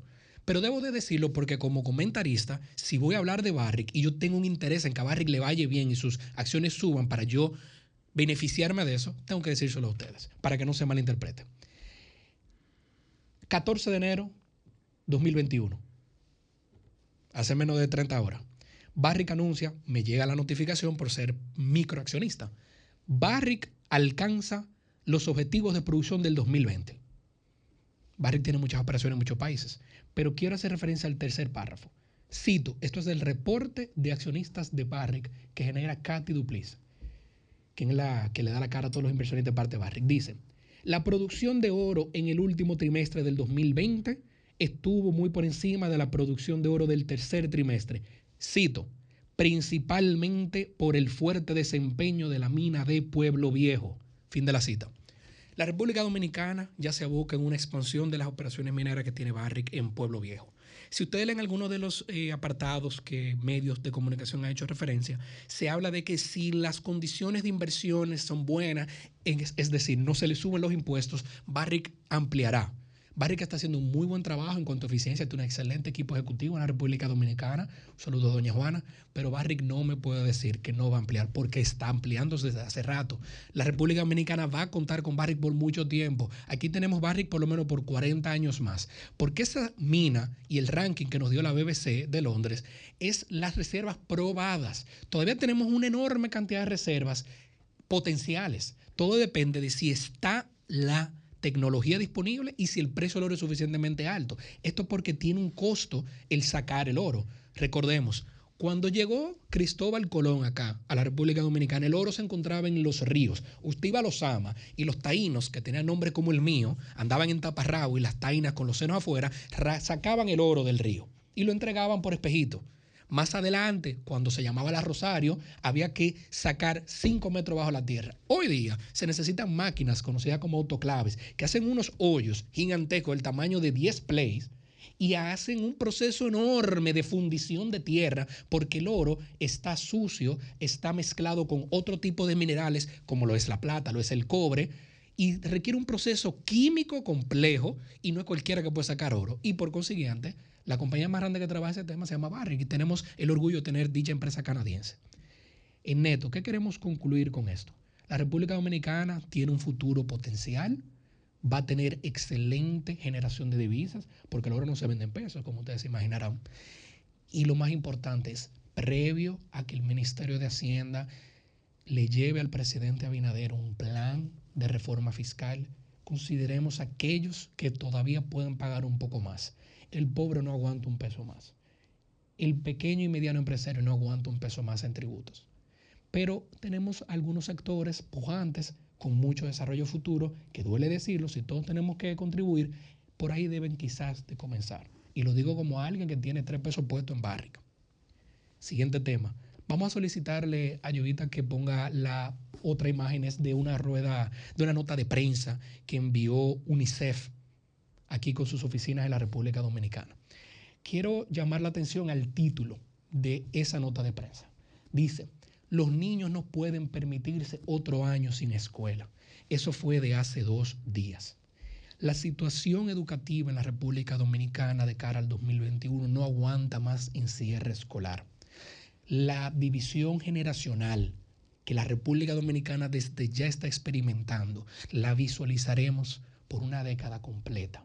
Diez años se pasará el pobre dominicano que no sabrá ni la mitad de lo que el que tiene acceso a una escuela privada de calidad está aprendiendo. Si ustedes buscan el top 10 de escuelas privadas en la República Dominicana organizadas por precio, ustedes buscan las 10 escuelas más caras del país, no solamente en la capital, estoy incluyendo la escuela de La Romana, estoy incluyendo la escuela de Sosúa y estoy incluyendo la escuela de Punta Cana. Y usted se busca el top 10 de escuelas privadas, todas están operando bajo métodos híbridos, por encima de cualquier prerrogativa que el Ministerio de Educación tenga. Y el Ministerio de Educación no la cierra, no porque esté mal, sino porque evidentemente no quiere crear algún conflicto público. El tema está en que lamentablemente el que tiene acceso a buena tecnología, a un internet, a una buena tableta, una buena computadora, se le busca la vuelta para que aprenda, aunque aprenda mal. Pero el que no tiene acceso a un buen internet, el que tiene una residencia o vive en una residencia con cinco compañeros, cinco hermanitos, y todos tienen cinco cursos distintos y tienen una sola televisión para ver cinco canales a la vez y poder recibir clases, lamentablemente no hay manera hay que buscarle la vuelta para lo antes posible, en este año escolar, que estamos a mitad, no el próximo, no en dos años, se reaperturen las escuelas, ya sea con un método híbrido, ya sea con un método intercalado, que lunes, miércoles y viernes vayan la mitad del curso y se turnen a la otra semana. Pero hay que hacer algo. El sistema actual lo vamos a visualizar. Vamos a crear una generación limitada, parca y dejada en temas académicos. Y con esto concluimos. Nuestro compañero cuarto bate, Pedro, desde hace ya unos seis meses ha mencionado fuertemente el tema de la vacuna. Aquí Yuri, Ernesto, Julio, Susi han hecho referencia a ellas también. Yo tuve la oportunidad de participar ayer vía digital por Zoom en una reunión que hizo JP Morgan, la conferencia de salud de JP Morgan, donde el CEO de Moderna mencionaba un tema que da grima. Y con esto queremos concluir. El CEO de Moderna se llama Stefan Bancel. Les recuerdo que Moderna y Pfizer son las dos productoras de las principales vacunas y la República Dominicana accederá a ellas. El CEO de Moderna hace dos días dijo, el coronavirus, cito, no se va a ir, estará con nosotros para siempre de alguna manera u otra. Ese es el principal ejecutivo de una gran farmacéutica y él va a vender vacunas, hay que entenderlo. Empero, el coronavirus no se va a ir lo tendremos de alguna manera u otra. Será una nueva gripa, será alguna nueva enfermedad que la gente le da y en 10 años, ah, le dio coronavirus, ah, pero ya tenemos manera de tratarlo. Lo que queremos haber dicho con esto es, si se avecina una reforma fiscal y si necesitamos una reforma educativa, y hay que hacerla ya, de la mejor manera y la manera más eficiente, porque Gabriel, Jennifer y Jovita, el coronavirus no se va a ir. Por ende, no se lleve en nuestro futuro. Presidente Abinader, haga lo que usted tenga que hacer pero abra las escuelas y cuide la economía. Cambio fuera. El sol de los sábados, el sol de los sábados, el sol de los sábados, el sol de los sábados. 8 y 11 minutos de la mañana. Démosle la bienvenida a nuestra representante en el Cabildo, a mucha honra y amiga de este programa de hace mucho tiempo, Liz Adriana Mieses. Te escuchamos, Liz. El micrófono, Liz. El micrófono. Comienza. Mil disculpas, mil disculpas. Muchísimas gracias Ernesto y a todos los oyentes quienes están por aquí en vivo en la más interactiva Sol de los Sábados. Tengo varios temas, micro temas que abordar en, este en estos comentarios y uno de los más importantes que tenemos ya mucho tiempo y voy en consonancia también con nuestro amigo Pedro Casals y es el tema de las parturientas haitianas. Señores, 30.724 ciudadanas haitianas que dieron a luz aquí en República Dominicana el año pasado. Una suma, un, un número sumamente alto. Y es un tema que venimos hablando con el tiempo, con los años. Precisamente ayer en la cabina de Sol Yo particularmente hace varios años hacía mucho énfasis en este tema. Hoy vivimos una realidad que es el coronavirus, que lamentablemente ha afectado todo lo que tiene que ver con salud pública. Incrementando también eso, que 1.833 haitianas en el 2020 parieron aquí en la República Dominicana y hacemos un llamado precisamente por este tema, tanto al presidente Luis Abinader, mi Elis, presidente. eh, Elis, brevemente, para excusarte, para darte un dato más contundente a tus declaraciones e oportunísimas, de que el 64% de los partos registrados en maternidades del sur, dígase toda la línea del sur fronteriza, ha sido de parturientas haitianas. Más de la mitad, señores. O sea que los dominicanos no están pariendo en la frontera, ¿eh? para que estén claros.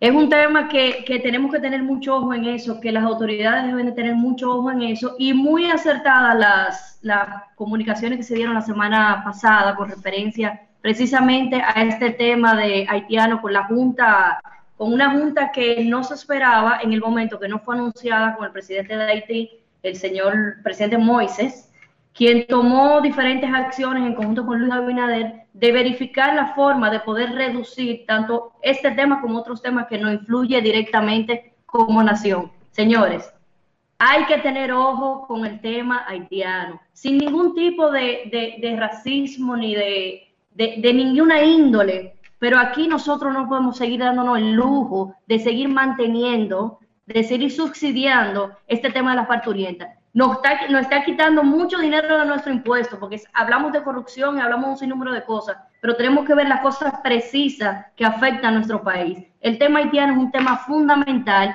y saludo esta reunión que obtuvieron Luis Abinader y este proceso que se va a iniciar para ver con organismos internacionales de poder llevar esos hospitales a los sitios más vulnerables de Haití y evitar este tan alto número, 30.724, señor. ¿Usted sabe lo que es eso? En un solo año de parturienta haitiana.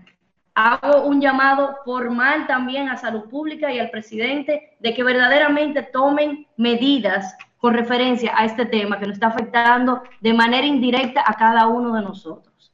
En un segundo tema, quiero hablar brevemente con relación al plan de vivienda que anunció el presidente Luis Abinader.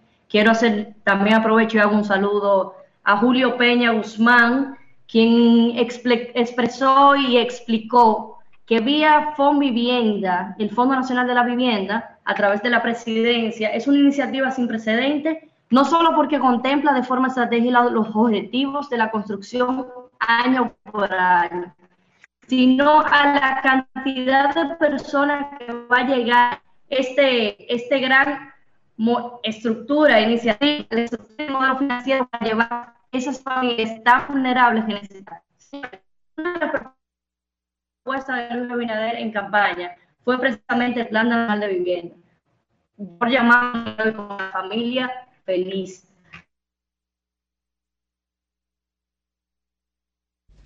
Bueno, ahí se, se ha frisado. Anunció el presidente Luis Abinader. Y esas son las cosas que nosotros también tenemos estamos teniendo algún, muy fervientemente. estamos teniendo algunos fallos técnicos. Se va a dividir en diferentes bonos consolidados. Va a dividir en diferentes bonos, bono familiar, bono de, bono, bono de salud, perdón, y bono tierra, un bono sectorial y el bono mujer. Atención a todos los dominicanos que tengan los requisitos que ya inclusive están siendo anunciados en medios de comunicaciones. ¿Por qué? Porque la vivienda es un problema también tácito en la República Dominicana. Yo particularmente a ver, por lo menos aquí en el polígono central, en la circunscripción número uno, donde somos la circunscripción socioeconómica más alta a nivel económico. Sin embargo, tenemos deficiencia como si viviéramos en una provincia de muy, muy escasos recursos, siendo nosotros la circunscripción con, un- con el socio, socioeconómicamente hablando más alta. Este es un proyecto que tenemos que felicitar, que tenemos que saludar y que verdaderamente esperamos de que se lleve a cabo tal cual se ha anunciado, porque la vivienda es lo más importante para cualquier familia, cualquier persona que tenga hijos, que tenga pareja. Lo más importante es saber dónde va a amanecer, un te- tener un techo propio. Y saludamos esta iniciativa del gobierno de Luis Abinader, del gobierno de los dominicanos, y esperamos que se lleve a cabo tal cual anunciado. En referencia también a lo que comentaba mi querido Guarocuya, tenemos que tener en cuenta lo que es la educación en la República Dominicana. Particularmente yo tengo tres hijos en edades de, bueno, tengo uno ya inclusive en séptimo grado y los otros más en infancia, en primaria. Tenemos que ver la forma de que el Ministerio de Educación, independientemente de la situación que estamos viviendo hoy en día con el tema del COVID-19, una situación que lamentablemente ha llevado a la improvisación no solamente del gobierno pasado, sino también de este, porque hay que ser claro y racional, del mundo entero. Es una situación que nunca se había vivido y que no teníamos las herramientas para, para que poder eh, enfrentarlas directamente. Pero hay una situación con el tema de educación y es que esos niños, tanto de las escuelas públicas como de los colegios privados, están adquiriendo una deficiencia que va a ser muy difícil de poder sobrellevarla en un futuro. Y se lo dice una persona que está directamente afectando a sus hijos el ver cómo de un plantel físico se ha llevado a algo digital, que no hay forma alguna de que, de que todos los niños tengan la base de conocimiento de las plataformas que se están usando digital. Y no, por favor, vamos yéndonos un poquito al sector privado, al área, al sector eh, privado, exactamente, a los colegios privados, que quizás tenemos, gracias a Dios, tocando madera, la, la cercanía de poder implementar el Zoom, la Microsoft Teams y un sinnúmero de, de, plataformas que son por donde se dan las clases. Pero la realidad de eso es que sin importar el nivel socioeconómico, los niños van a, están careciendo, van a tener mucha deficiencia con el tema estudiantil. Y por eso creo que tu comentario, Guarocuya, iba muy, está muy acertado. Tenemos que buscar la forma de crear los mecanismos para que hayan clases por lo menos inter eh, tres días, dos días, buscar, hacer una, una especie de pico y placa como el de Colombia en los vehículos, pero hacerlo aquí en los colegios. Vuelvo y digo, hago un llamado, si aquí no empezamos a buscar la forma de esos niños, llevarlo a que verdaderamente tengan clases reales, con profesores reales, donde puedan adquirir los conocimientos que estamos acostumbrados a ver, vamos a tener una deficiencia increíblemente en lo que es la educación en la República Dominicana, porque ya se está viendo. Yo le pongo de ejemplo inclusive a uno de mis hijos. Mi hija, la más chiquita, es sumamente aplicada e inteligente y sus notas siempre han sido por encima, notas excelentes. Sin embargo, en los últimos meses, lamentándolo mucho por el cambio de lo, de lo físico a lo virtual, ella no ha podido chocar con, con la realidad y las notas han decrecido totalmente. Y esto es un tema importantísimo porque volvemos a lo mismo, sin educación lamentablemente no vamos a tener nada en la República Dominicana. Y en ese mismo tema también me voy al tenor del, tema que es, uno de los temas más hablados desde ayer, que es el tema de las pruebas, las famosas vacunas del COVID-19 que ya vienen. Hay que hacer una campaña de educación a todos los dominicanos para que la gente entienda por qué hay que vacunarse, cómo hay que vacunarse, y eso es un, directamente el gobierno quien tiene que encargarse de eso. Muchísimas gracias, cambio fuera. El sol de los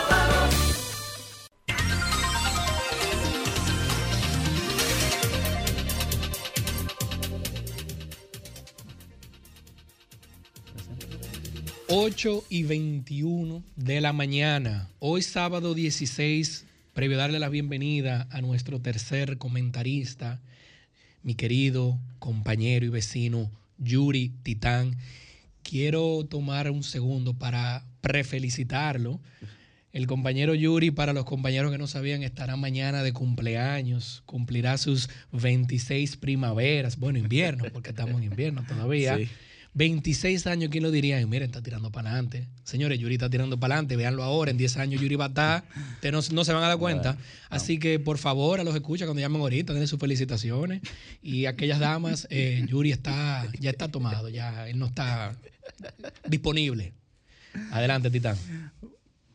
Bueno, muchísimas gracias, Guarocuya, muchísimas gracias, amigos. Miren, hoy vamos a hablar sobre un tema que yo creo que se debe aclarar, que es en principio las detenciones eh, durante el toque de queda y las multas que se pretendían colocar, que bueno, finalmente vimos que no, que, que, se echó para atrás, ¿no? El Ministerio Público en ese sentido, pero vamos a hablar aquí sobre el régimen eh, jurídico y legal que todo esto conlleva para que eh, estemos un poco más edificados en ese sentido. Va a ser nuestro primer tema. Miren, desde que se promulgó el decreto 430-20, que fue el decreto con el que el, nuevo gobierno pues, extendió el estado de emergencia a partir del 3 de septiembre, recuerden que este, esta nueva administración heredó un estado de emergencia, eh, desde que se decretó eh, ese, el 430-20, se han detenido más de 80 mil personas durante el toque de queda. Ese número escandaloso. 80 mil, más de 80 mil personas wow. han sido detenidas en todo el territorio nacional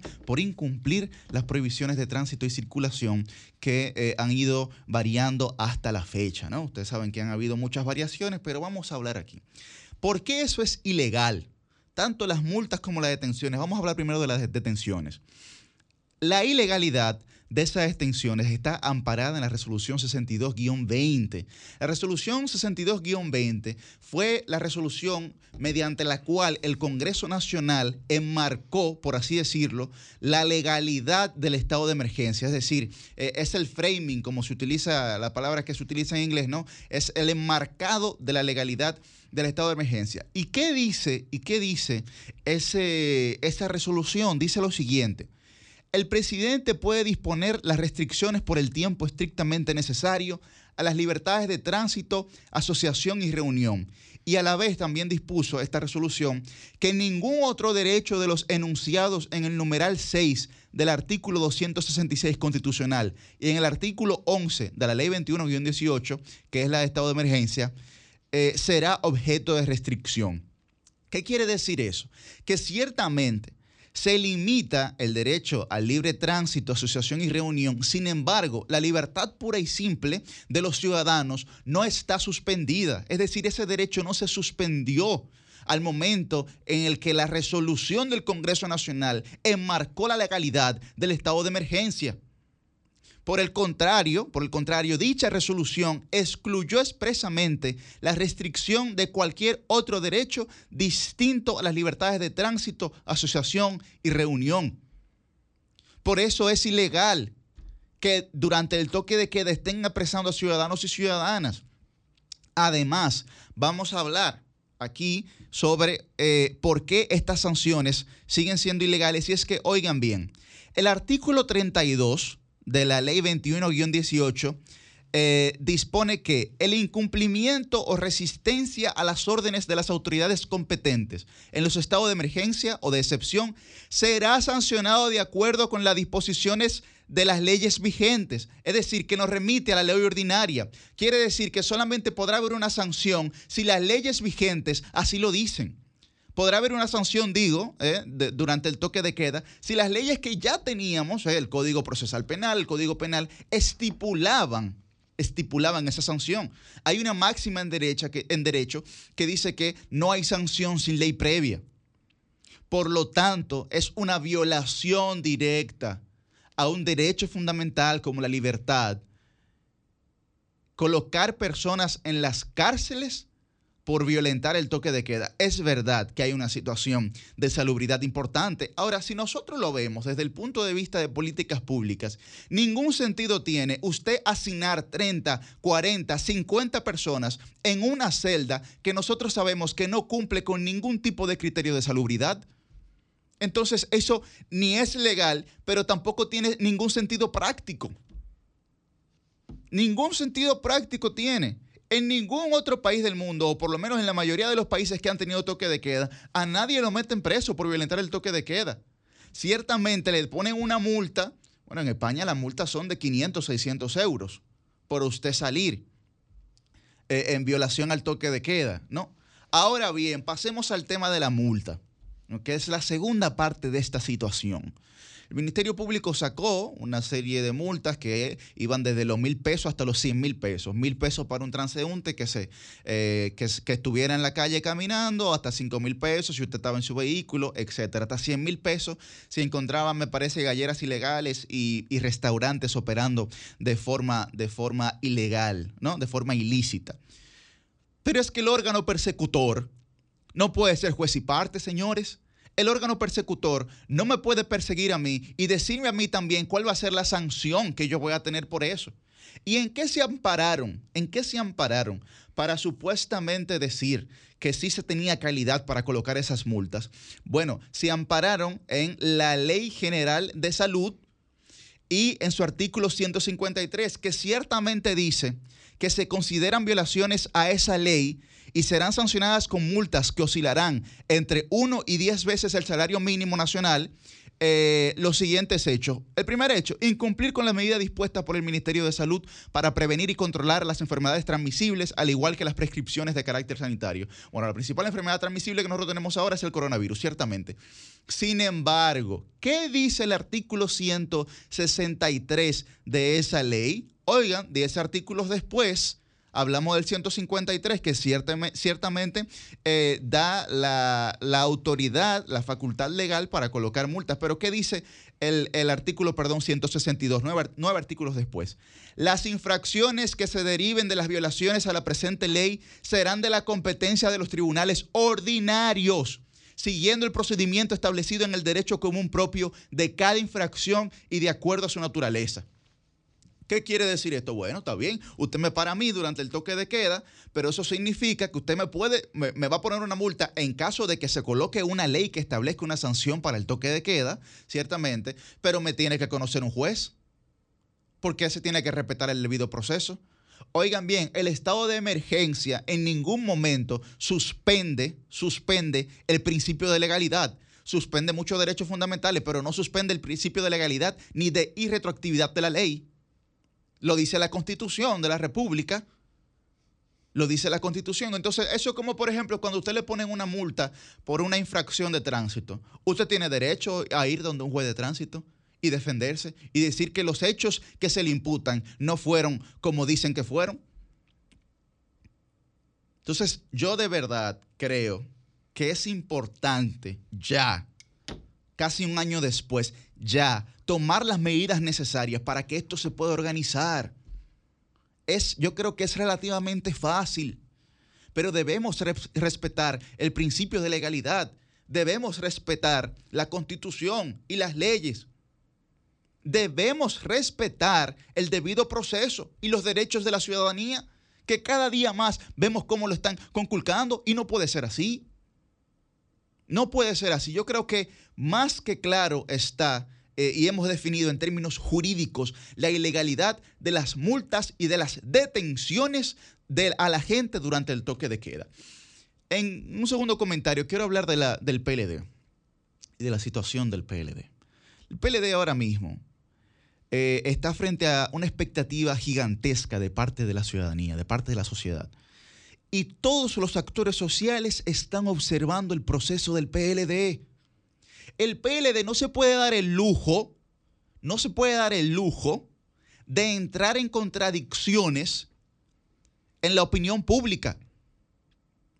Por lo menos tenemos que ponernos de acuerdo en la forma de estar en desacuerdo. Por lo menos en eso hay que ponerse de acuerdo. Pero la militancia del PLD tiene que volver a Bosch, ciertamente, y una de esas cosas de volver a Bosch es la disciplina y de la resolución de conflicto a través de los organismos del partido. Yo no sé, yo no sé por qué actores de mi partido se resisten profundamente al diálogo. Profundamente al diálogo. Pero tampoco sé por qué hay actores de mi partido que se encaprichan en buscar una posición y si no la consiguen, desmeritan a todo el mundo. Simplemente por sus intereses particulares. No puede ser así. No puede ser así. Si esos son los procesos que va a vivir nuestro partido, pues va a ser muy difícil nosotros por lo menos reunificarnos o reagruparnos. Va a ser difícil. Y lo digo con toda sinceridad y con todo respeto y con toda responsabilidad. Pero los actores que estén disgustados tienen que sentarse en la mesa del diálogo con los principales líderes del partido y poder estar en capacidad como gente grande, y- grande y decente, porque aquí eh, eh, los caprichos, óiganme, esto es increíble. Pero yo sí les puedo decir que la generación que sube, que está subiendo en el PLD, no va a dejarse morir. los jóvenes que estamos subiendo en el PLD, no nos vamos a dejar morir. Escúchenlo bien. Escúchenlo bien. Y vamos a luchar. Ahora bien, tiene que ser con criterio.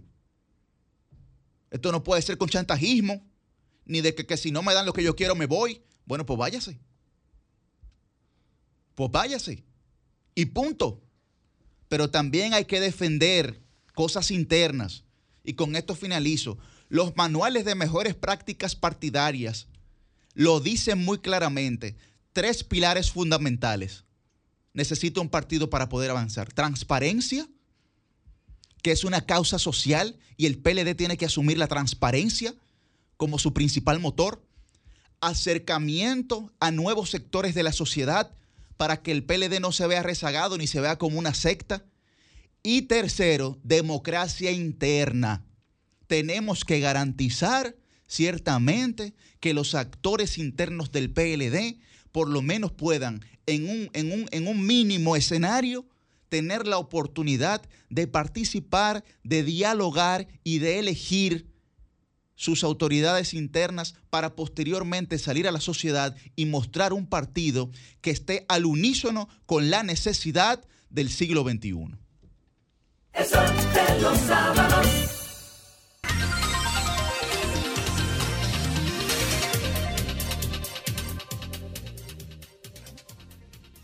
No se escucha, Ernesto.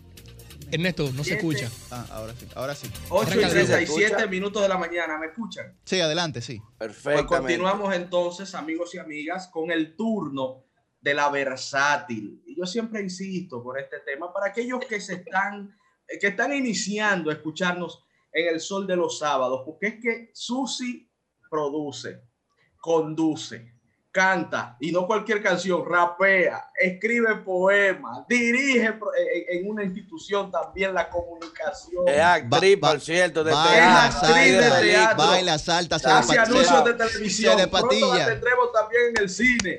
Y es nuestra colega, nuestra querida amiga y co-conductora de todo este equipo Susi, del máximo. Sol de los sábados. Le decimos la versátil Susi Aquino Gotró. La licenciada, la, la, la, la licenciada denunciando los males, la licenciada, la, la, la, la licenciada pura expresión, la licenciada, la, la, la, la licenciada realidad. Se sigue escuchando la música. Ok, ahora sí, gracias, decía yo, a todos mis compañeros por siempre recibirme con tanto cariño y a toda la gente que está siempre pendiente de los comentarios que hacemos todos nosotros en este espacio. Quiero agradecer a todas las personas que me felicitaron la pasada semana, el 7 de enero, donde estuvimos arribando a un año más de vida, nuestros 33 años, ya llegamos a la edad de Cristo y es un motivo de celebración y más luego de un año como el 2020 y un 2021 que no se sabe eh, pues qué es lo que va a traer, parece que una continuidad No lo las mucho, no, no lo dañes. pero esperemos que sea mejor porque ya tendremos la experiencia previa del 2020 para saber cómo lidiar con estos temas eh, de salud de manera global que afectan al mundo. Y pues siempre es eh, un motivo de agradecimiento con la vida cuando arribamos a un nuevo año de celebración, de conmemoración de nuestro natalicio, así como también eh, agradecer a todas las personas que han dado muestras de solidaridad para con mi familia que han sido afectados por el coronavirus, mis padres, mis hermanos y, y todos y todos los que residen eh, pues en la casa de mis padres han resultado afectados. Gracias a Dios, eh, nosotros hemos dado eh, negativo al COVID-19 y pues estamos eh, no tan expuestos al contagio con ellos porque pues residimos eh, de manera aparte. Ya el que se casa, casa quiere, como dice un refrán popular. Y pues estamos muy al pendiente de eh, la evolución satisfactoria eh, de salud de nuestra familia. Así como también quiero agradecer al Ministerio de Salud Pública en la persona de la doctora Laura Mora y también de el colega Carlos Suero, quienes facilitaron que fuera más expedito el proceso de nosotros, mi esposo y yo, realizarnos la prueba PCR para que arrojara, gracias a Dios, que estuvimos negativo al COVID-19. Y del COVID es que voy a hablar en mi comentario del día de hoy, porque hay muchas cifras nuevas y hay muchas informaciones que nos ocupan, muchas novedades lamentables para República Dominicana, como la nueva cepa y demás, y también eh, algunos datos que da la OMS. Em, está para muchas personas la OMS eh, con no tanta credibilidad a raíz del COVID-19 en su labor de, de sus funciones con respecto a la salud. Sin embargo, es un organismo de máxima experiencia en este tema y eh, de también trascendencia global que es inevitable nosotros citarlo al referirnos a este tipo de acontecimientos de la salud. Eh, de acuerdo a la Organización Mundial de la Salud, ya el COVID ha matado a dos millones de personas en todo el mundo. Esas fueron las cifras de ayer viernes, lo cual eh, pues muestran el impacto que hasta el momento lleva esta pandemia con un repunte especial en el continente europeo que lleva unas 650.560 muertes de los 2 millones de alrededor del mundo, más de medio millón lo tiene el continente europeo. Y en España hay que prestar especial atención porque destacan las estadísticas en esta nación con un aumento de contagios en un 168% solo en España y eh, este aumento implica 193 mil personas nuevas que se han contagiado antes de los ya contagiados de manera previa. Y en República Dominicana como nunca nos queremos quedar atrás, especialmente para lo malo, en los últimos ocho días se reportan mil casos de contagios diarios, según reporta una nota redactada por la brillante eh, periodista, colega y que estimamos muchísimo, Doris Pantaleón del Listín Diario, pues ella nos relata estas cifras oficiales donde también se destaca que en la ocupación de las camas en los centros de salud están entre un 50 y un 60%. Aunque esta situación ya es preocupante de por sí, se agrava con la llegada a República Dominicana de la nueva cepa del coronavirus que vino desde el Reino Unido, específicamente desde Londres, eh, por una dominicana que llegó al país por eh, el aeropuerto, creo que el Internacional de las Américas, si no me equivoco, y trajo esta cepa del entonces hay un nuevo factor de complicación a la situación actual con el COVID-19 y quiero volver a citar y a destacar em, informaciones que da la Organización Mundial de la Salud en la voz del presidente de su comité de emergencias, Michael Ryan, que dice que el aumento de casos a nivel mundial no son necesariamente por las variaciones del virus, sino por el comportamiento y la conducta humana que las festividades de fin de año, que el manejo de la gente en los contactos sociales que no se cuidan cuando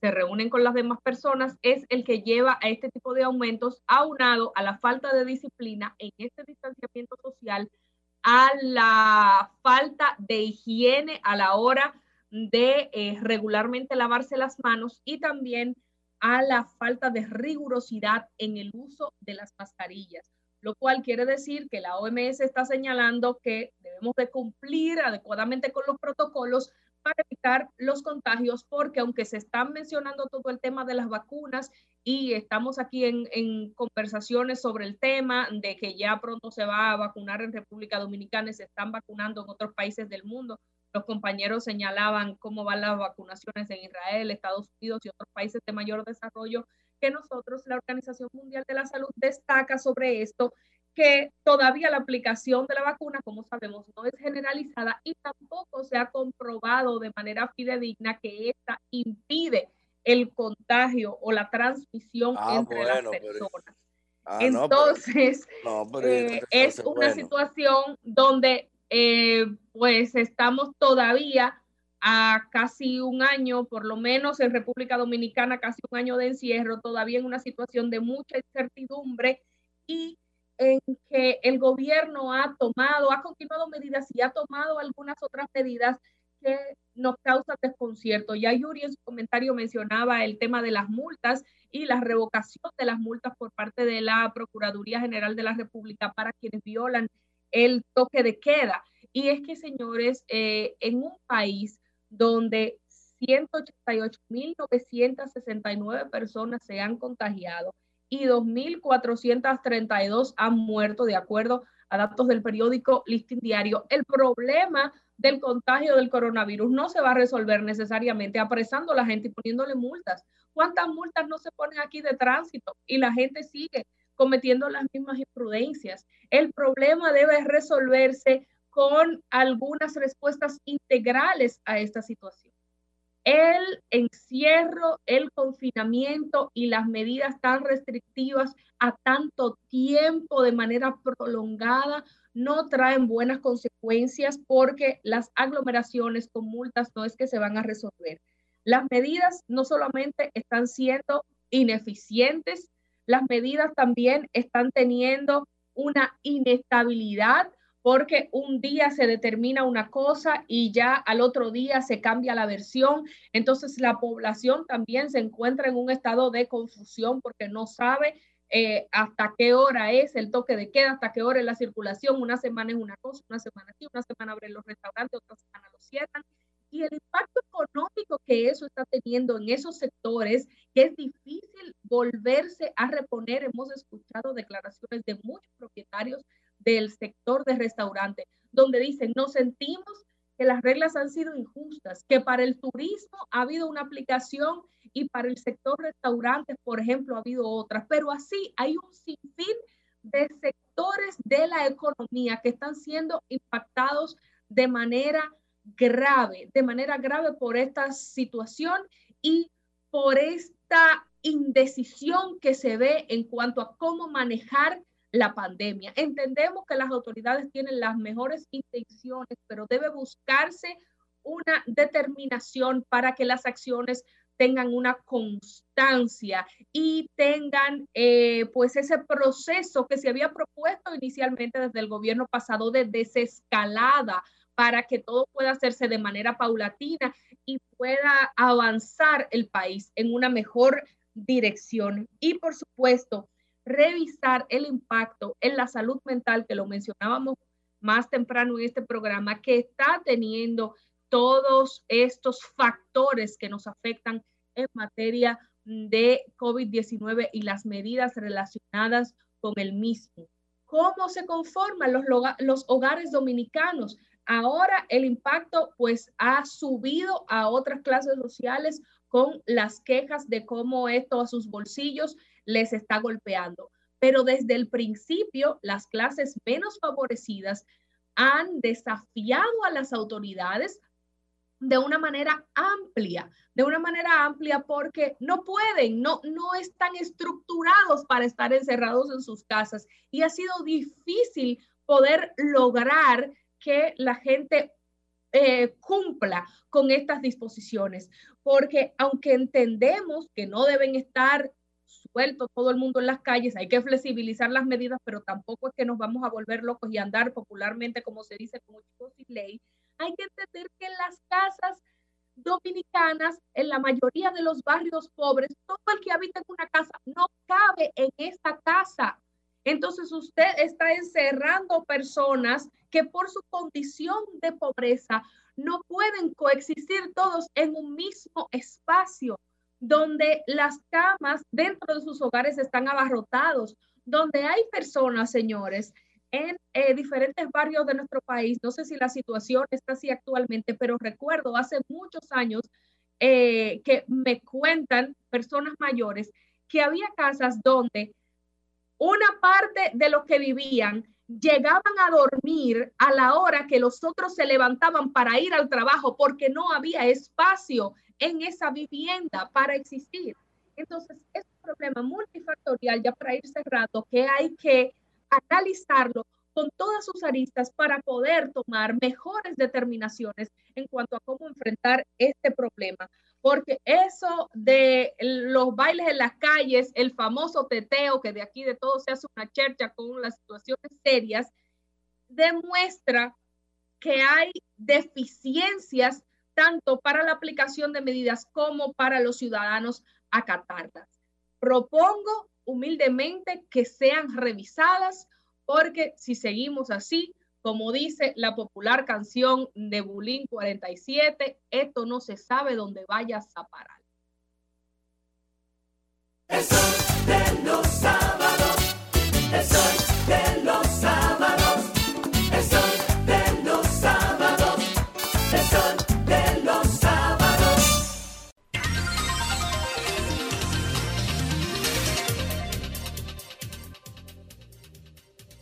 Seguimos.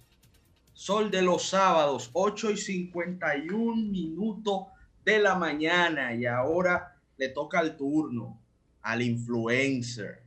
Al, que, al que muchos estamos esperando, que siempre tiene la primicia, que siempre tiene la bomba, que da el palo y por el palo Oye. que da es que le hemos puesto el título de cuarto bate de la comunicación nacional, nuestro hermano y amigo Pedro Manuel Casals.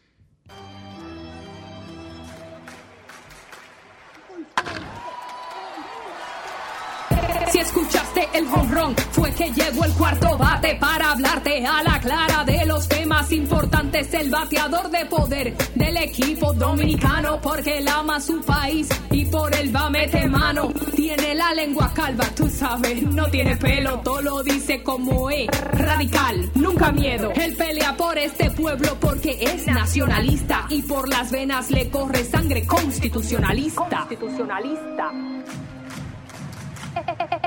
El cuarto bate, Pedro Manuel Casals. Muy buen día, pueblo dominicano, y reiterar, como siempre, señores, agradecidos de Dios de estar en salud y vida en estos micrófonos de la más interactiva Sol 106.5 FM.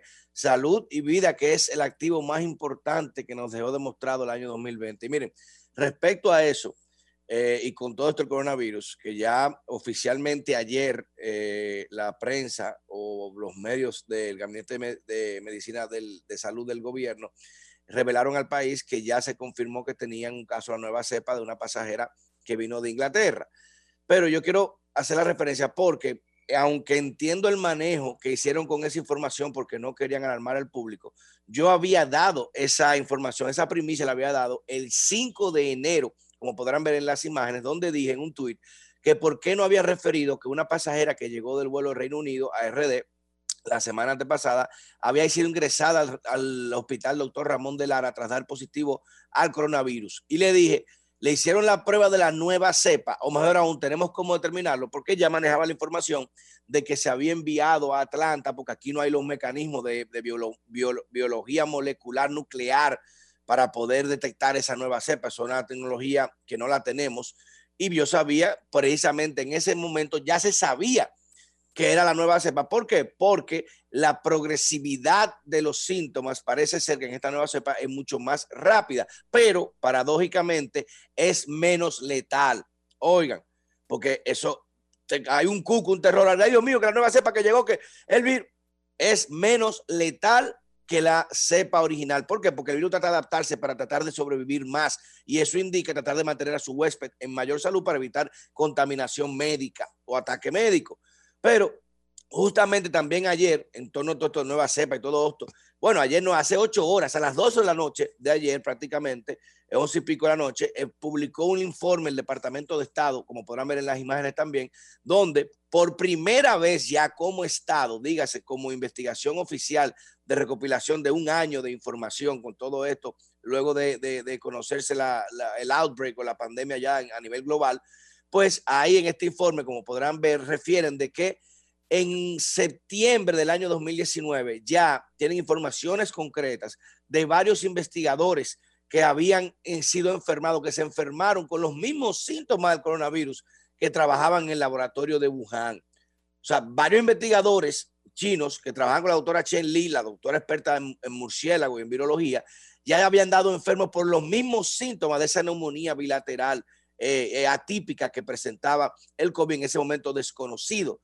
Y recuerden que el primer caso que da a conocer China, que ni siquiera China lo da a conocer el doctor Lyman, que fue el doctor que murió y fue encarcelado, obligado prácticamente a retractarse de denunciar la enfermedad, eh, fue en noviembre, noviembre del año 2019. O sea que ya desde eh, septiembre, octubre, China sabía todo.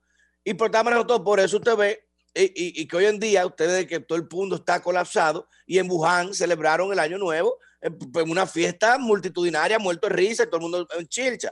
Pero esto no se queda ahí. Recuerden que este, el 6 de enero, justamente también, la OMS envió una comisión de investigadores supuestamente a, buscar el origen del coronavirus en el laboratorio de Wuhan, pero con sorpresa fueron impedidos por Pekín, como podrán ver en las imágenes también y dijeron que no, que no podían ir allá porque habían unos rebrotes, que, que tienen que hacer la, la, investigación virtual y hacer las entrevistas virtuales, que no pueden ir a Wuhan. O sea, ¿y hasta cuándo el mundo va a continuar mirando hacia el otro lado a toda la desinformación, a toda la incertidumbre que propicia el, régimen comunista chino? Y que la gente prácticamente, o sea, ha llevado al mundo a sus pies y es la única potencia que ahora mismo ha, ha, mantenido el control o ha sentido el control sobre todas las demás. Pero esto y en relación a lo que podría devenir y lo que se va a continuar develando, porque la gente cree que, bueno, eh, si Joe Biden va a ser presidente, lo va a hacer en un país totalmente dividido y que en parte sus políticas tendrá que ser sometido a mucho escrutinio de ese pueblo que está muy, muy encrispado. Incluso por primera vez en la historia, señores, eso nunca se había visto. 20 mil soldados de la Guardia Nacional tienen que ir a custodiar una inauguración de un señor que nadie va a atender a esa inauguración porque se está haciendo ahora un concierto virtual que se va a hacer eh, en, un, en un mall, pero que no se va a permitir entrada de nadie, solamente por la Guardia Nacional protegida. Una locura.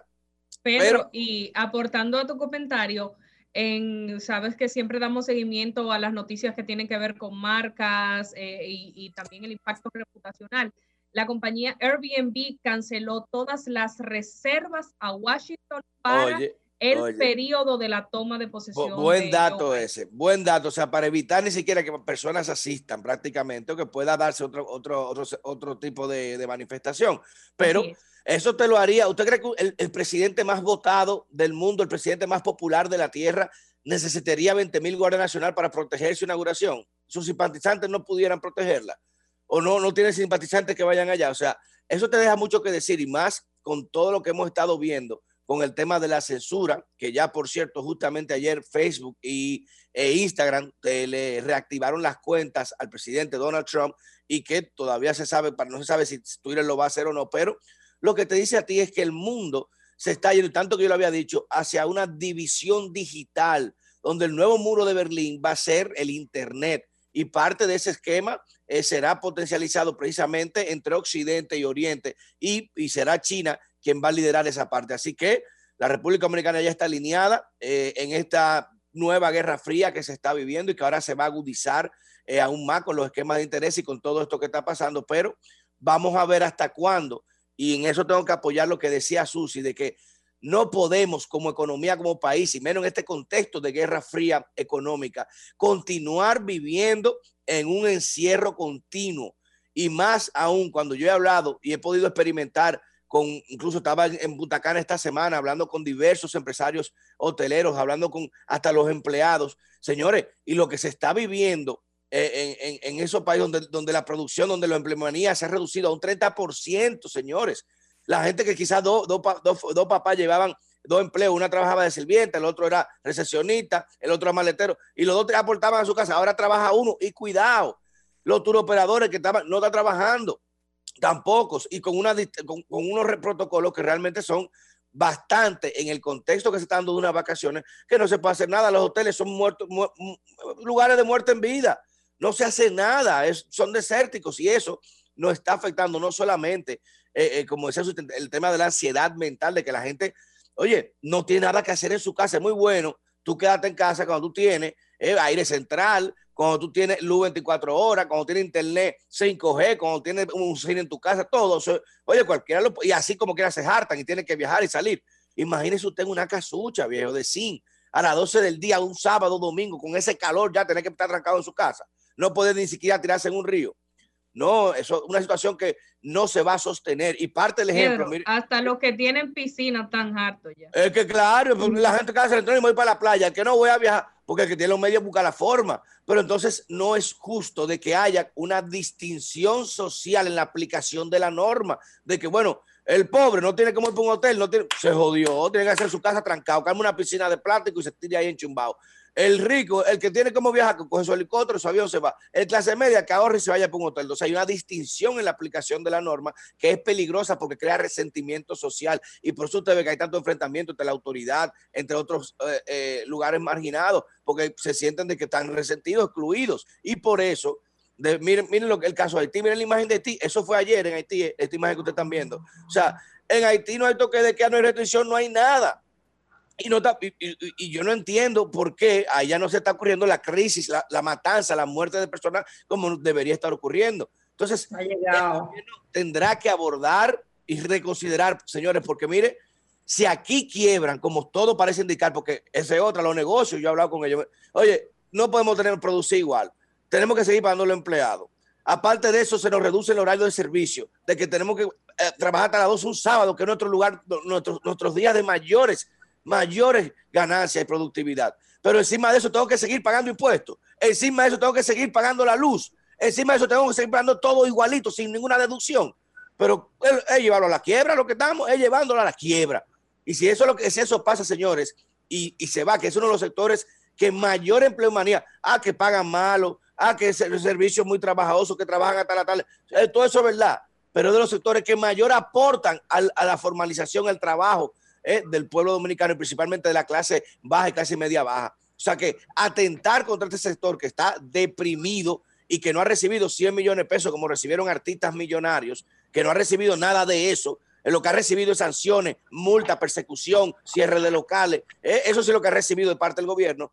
Eh, mientras en otros países le condonan impuestos, en otros países le están dando incentivos, en otros países le- le- le condonan la electricidad y le dan muchísimos incentivos para poder subsistir. Aquí lo que estamos es persiguiéndolo y amenazándolo de que si no pagan lo vamos a cerrar.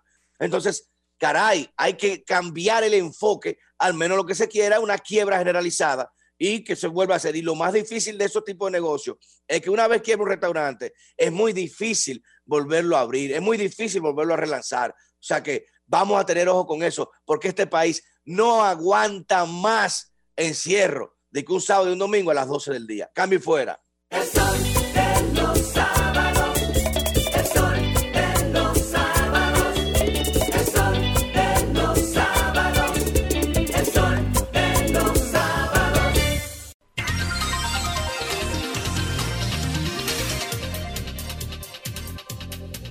A las 9 y 2 de la mañana es el turno del maestro. The Master of de, Masters. De este programa, el, el que siempre está lúcido. Ahí no hay margen de error. Ese margen de maniobra eh, eh, que, que se conoce en economía no, no le llega todavía al maestro de este programa. Venga, Con cabina. ustedes, Ernesto Jiménez.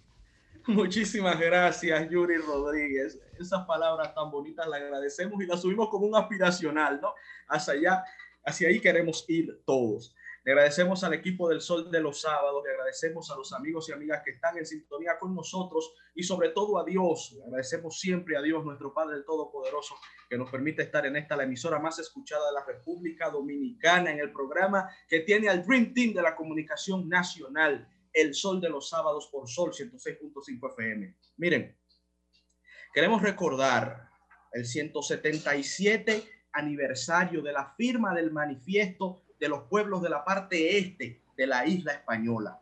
Es el primer documento fundacional del Estado dominicano. Se firmó un 16 de enero del año de 1844 y contó con la participación de próceres como Francisco del Rosario Sánchez, Tomás Bobadilla y Matías Ramón Mella. A partir de ahí se logró conglomerar a distintos sectores del pueblo dominicano para luchar por la independencia nacional y por la libertad a partir de ese 27 de febrero glorioso del año de 1844. Vivan siempre los próceres de la República, Lord a los héroes de la República Dominicana.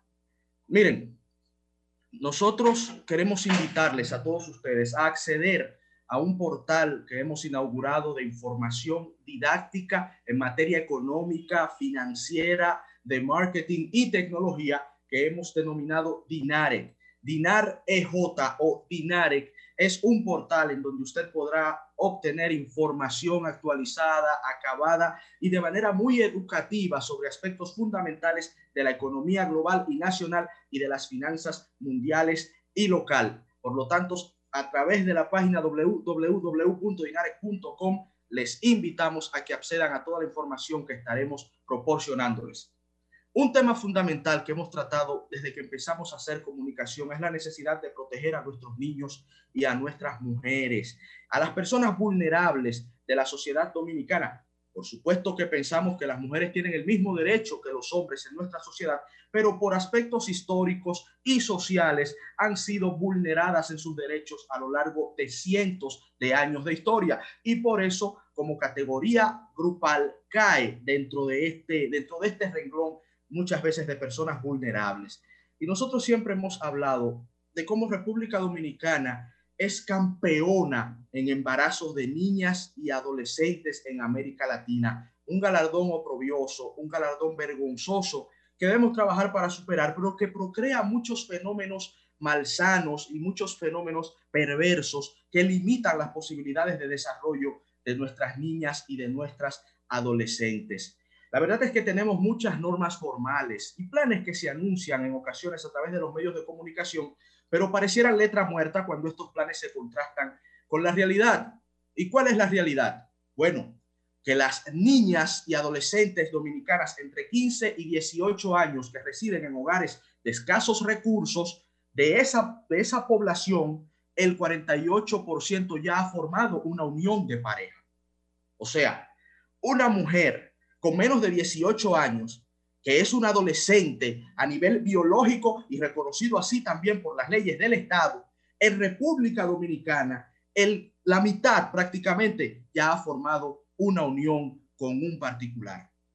Y de ese 50%, más del 60% ya ha sido madre. Y de la totalidad de niñas y adolescentes entre 15 y 18 años, un 30% ya ha parido un bebé. Son, son estadísticas espantosas que las hemos analizado en este espacio y que atentan contra las posibilidades de progreso de nuestras niñas y nuestras mujeres. Pero resulta que hay otro fenómeno atroz que también hemos analizado en este espacio y son los feminicidios. En República Dominicana mueren promedio 100 mujeres al año por concepto de este terrible fenómeno. Es un tema permanente que no puede ser utilizado como moda o cuando hay tan solo algún caso que consterne a la sociedad en sentido general, porque resulta que permanentemente nuestras niñas pagan con sus vidas este tipo de tragedia. La pagan cayendo en círculos viciosos de pobreza intergeneracional que las condena al desastre a ella y a su prole, a ella y a sus hijos, pero también la pagan con la muerte con la muerte a mano de hombres que no comprenden no tan solo el valor de esa pareja que en algún momento ellos juraron amar, sino también la inviolable capacidad y necesidad que tiene todo ser humano de tomar sus decisiones. Hombres que no comprenden que el mundo cambió y que las mujeres no son de su propiedad, ni debieron nunca serlo. Falta de educación, y falta de compromiso por parte de las autoridades, educación de la ciudadanía y compromiso de las autoridades para abordar males como estos son algunas de las causales que explican lo que está sucediendo. por supuesto, la familia es el principal eh, resorte de donde debemos auxiliarnos para solucionar este tipo de fenómenos, pero el Estado debe jugar su rol. Y este tema lo traigo a colación una vez más en este programa, porque hace ocho días leí la horrible noticia de que en Boca Chica violaron y asesinaron a una joven de 16 años. La tiraron desnuda y muerta a la calle, como si de un animal salvaje se tratara. Bueno, y, ni los animales merecen un destino así, ni a los animales se le debe desear algo como eso. Pero resulta que en esa misma localidad de Boca Chica, hace cerca de un año y dos meses, asesinaron a otra jovencita menor de edad y la tiraron muerta y desnuda a la, en la calle. ¿Y qué pasó? hace un año y pico, finales del año 2019, cuando mataron a esa muchacha, que todos nos consternamos, que expresamos nuestra indignación en las redes sociales y en los medios de comunicación, que inclusive se expresaron autoridades al respecto y prometieron acciones, pero un año y dos y tres meses después, en Boca Chica otra vez, matan a otra muchacha. y ya van ocho en lo que va del año de mujeres asesinadas de forma violenta. En este caso, una niña de 16 años. En 16 días del año 2020 ya van ocho mujeres asesinadas de manera violenta. A ese ritmo de una muerte cada dos días tendremos más de 150 mujeres asesinadas en este año de manera violenta por parte de hombres en el 98% de los casos. Entonces, uno se pregunta, ¿qué es lo que se está haciendo en este sentido? ¿Cuáles son las medidas contundentes del Estado? Repito, repito, el rol de la familia es fundamental la educación, los valores en el hogar, pero también el Estado debe asumir su parte en solucionar estos males de la sociedad. Porque cuando hablamos de educación y de educación formal, que por cierto felicito que ya se haya aprobado reintroducir moral y cívica en las escuelas, ahora tendremos, ahora tendremos que revisar el contenido de esa moral y de esa cívica. Porque cuidado, ojo ahí, la sociedad debe estar despierta. Oye, mira, buen, dato eso. Ahorita nos, filtran un ladrillo ahí de que con nombre de moral y cívica. ¿qué moral nos están enseñando? Exactamente, porque hay muchos tipos de moral. Hay moral que contribuyen al desarrollo, al desarrollo integral del ser humano. Hay moral que destruye vidas, aunque eso luego lo, lo disfracemos con subterfugios y eufemismos. Entonces, cuidado con eso, pero felicitamos la intención del gobierno y le preguntamos para terminar esta parte de nuestro comentario, ¿cuáles son los planes? ¿Cuáles son los programas? ¿Dónde está la protección que debe brindarle el Estado a nuestras niñas y a nuestras adolescentes, que son el futuro de la patria, que son el futuro de la República Dominicana? Finalmente, amigos y amigas, el tema haitiano es un tema recurrente que comparto con mi amigo y hermano Pedro Manuel Casals, tenemos una visión similar en torno a la necesidad de proteger al Estado dominicano y al pueblo dominicano de una invasión silente, una invasión silenciosa, no tan silenciosa ya. Ya ni siquiera hay invasión, ya, hay una suplantación progresiva de la identidad dominicana. O sea, ya están naciendo más haitianos que dominicanos. O sea, ya somos minoría. Vamos a ser minoría. O sea, van a copar la isla y le van a robar silenciosa y paulatinamente el futuro al pueblo dominicano. Lo hemos dicho en este espacio. El tema haitiano es un tema existencial de nuestro país y lamentablemente pareciera que vivimos de espaldas. La mayor amenaza, tú, que, tú y yo que hemos estudiado, y, con la doctora que lo mencionó ahorita, Josefina Reynoso, en el Centro de Estudio de Seguridad y Defensa, y hemos eh, abanderado este tema de la seguridad y defensa del país. Oye, sabemos que la mayor amenaza geoestratégica económica y social de la República Dominicana no es el narcotráfico, hermano, es, se llama Haití, lamentablemente, esa frontera con Haití. Y así hay que entenderlo. Y no es un tema contra el pueblo haitiano, un pueblo que ha sido víctima, víctima de maquinaciones nacionales de su oligarquía de su propia y criminal, y criminal, y víctima también de maquinaciones internacionales, porque es verdad, hay países, hay potencias que tienen responsabilidad en el destino fatal del pueblo haitiano, pero no es la República Dominicana responsable de ese país, ni nunca le hemos hecho un daño a ese país. Lo único que ha hecho el pueblo dominicano es ayudar a Haití. Pero ¿qué recibimos a cambio? Los datos que nos entrega el doctor Mario Lama, director del Servicio Nacional de Salud. Un 61%, ese dato también lo dio Pedro, inicio del espacio, de los nacimientos en el Sinaloa Central ¿eh? fueron de madres haitianas más de 30 mil parturientas tan solo en un solo año y en el Gran Santo Domingo ya uno de cada cuatro niños que nace es haitiano. Y cuando usted proyecta eso en el futuro, ¿qué es lo que usted va a encontrar?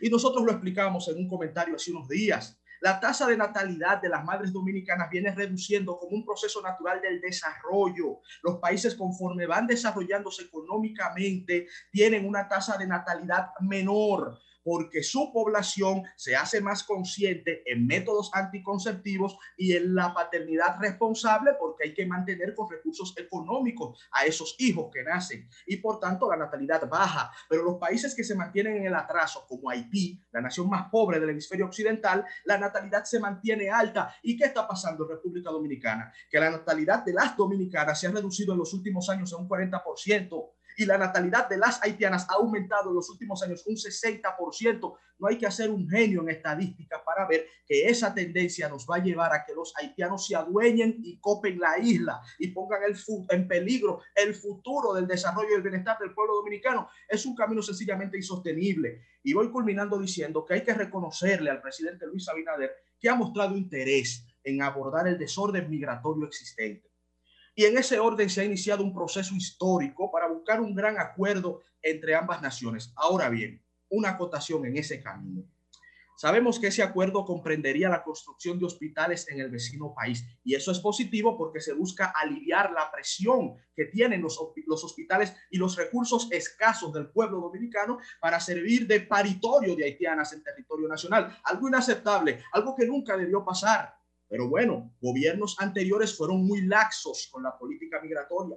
Gobiernos anteriores fueron irresponsables en mantener la la estructura del territorio nacional intacta. Han sido irresponsables en ese sentido, la estructura del pueblo dominicano intacta. Pero bueno, ese acuerdo debe contar con la participación y con el aval de la comunidad internacional, porque ya sabemos que en tanto acuerdos se refiere, no podemos confiar en un Estado fallido e infuncional como el haitiano.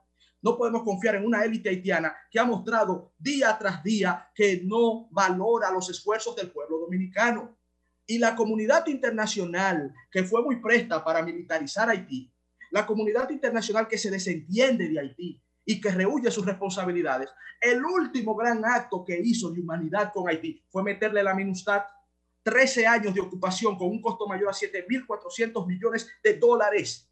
Ese es el PIB de Haití. O sea, la comunidad internacional fue presta en meter más de 7.400 millones de dólares en tanques, en botas, en fusiles y en misiles pero no le construyen escuelas, pero no le construyen hospitales, no le educan ni le dan comida a su población. Ah, pero vamos a meter militares. Y le digo que dejaron allá. Después de todo ese dinero que equivale a todo lo que produce Haití en un año, lo único que dejaron, su gran legado, fueron niñas violadas y cólera. Ese fue el gran legado de la comunidad internacional y de la MINUSTAD en su ocupación en Haití. Entonces, nosotros esperamos que en este acuerdo que se está fraguando la comunidad internacional asuma un rol, un rol de seguimiento, de participación en la construcción de hospitales y de escuelas, de formación de maestros y de médicos, de financiamiento, porque luego de que se hace la estructura, se debe hacer también viable la sostenibilidad en el tiempo, porque eso no funciona solo, no son máquinas autómatas que estarán ahí adentro, son seres humanos, que de dónde debe provenir ese capital humano de, haitianos formados en Haití. No son dominicanos que van a ir a un hospital en Haití, ni le interesa a ningún dominicano hacer eso, que lo podemos hacer y lo hemos hecho, pero para que sea sostenible en el tiempo debemos utilizar sus propios recursos que son muy escasos y de baja cualificación. Entonces, y con esto ya culmino nuestro comentario, los dominicanos debemos entender que Haití es nuestro principal problema existencial. Repito, no el pueblo haitiano, sino la tragedia que representan los abusos a los cuales ha sido sometido ese pueblo durante siglos, que los ha subyugado en la condición más precaria de pobreza de todo el continente y del hemisferio occidental, y eso genera fenómenos poblacionales inevitables y de los cuales la República Dominicana es víctima. Pero en ese acuerdo y en esa conciencia que le exijo al gobierno y al Estado dominicano, sin la participación de la comunidad internacional y un compromiso mínimo del Estado haitiano, no habrá éxito posible. Si no entendemos que Haití es nuestro principal desafío, que Dios, que Dios nos tome confesado. Yo sé que Dios protege al pueblo dominicano, pero debemos comprender esta realidad hoy antes de que sea demasiado tarde. Cambio y fuera. El sol de los sábados.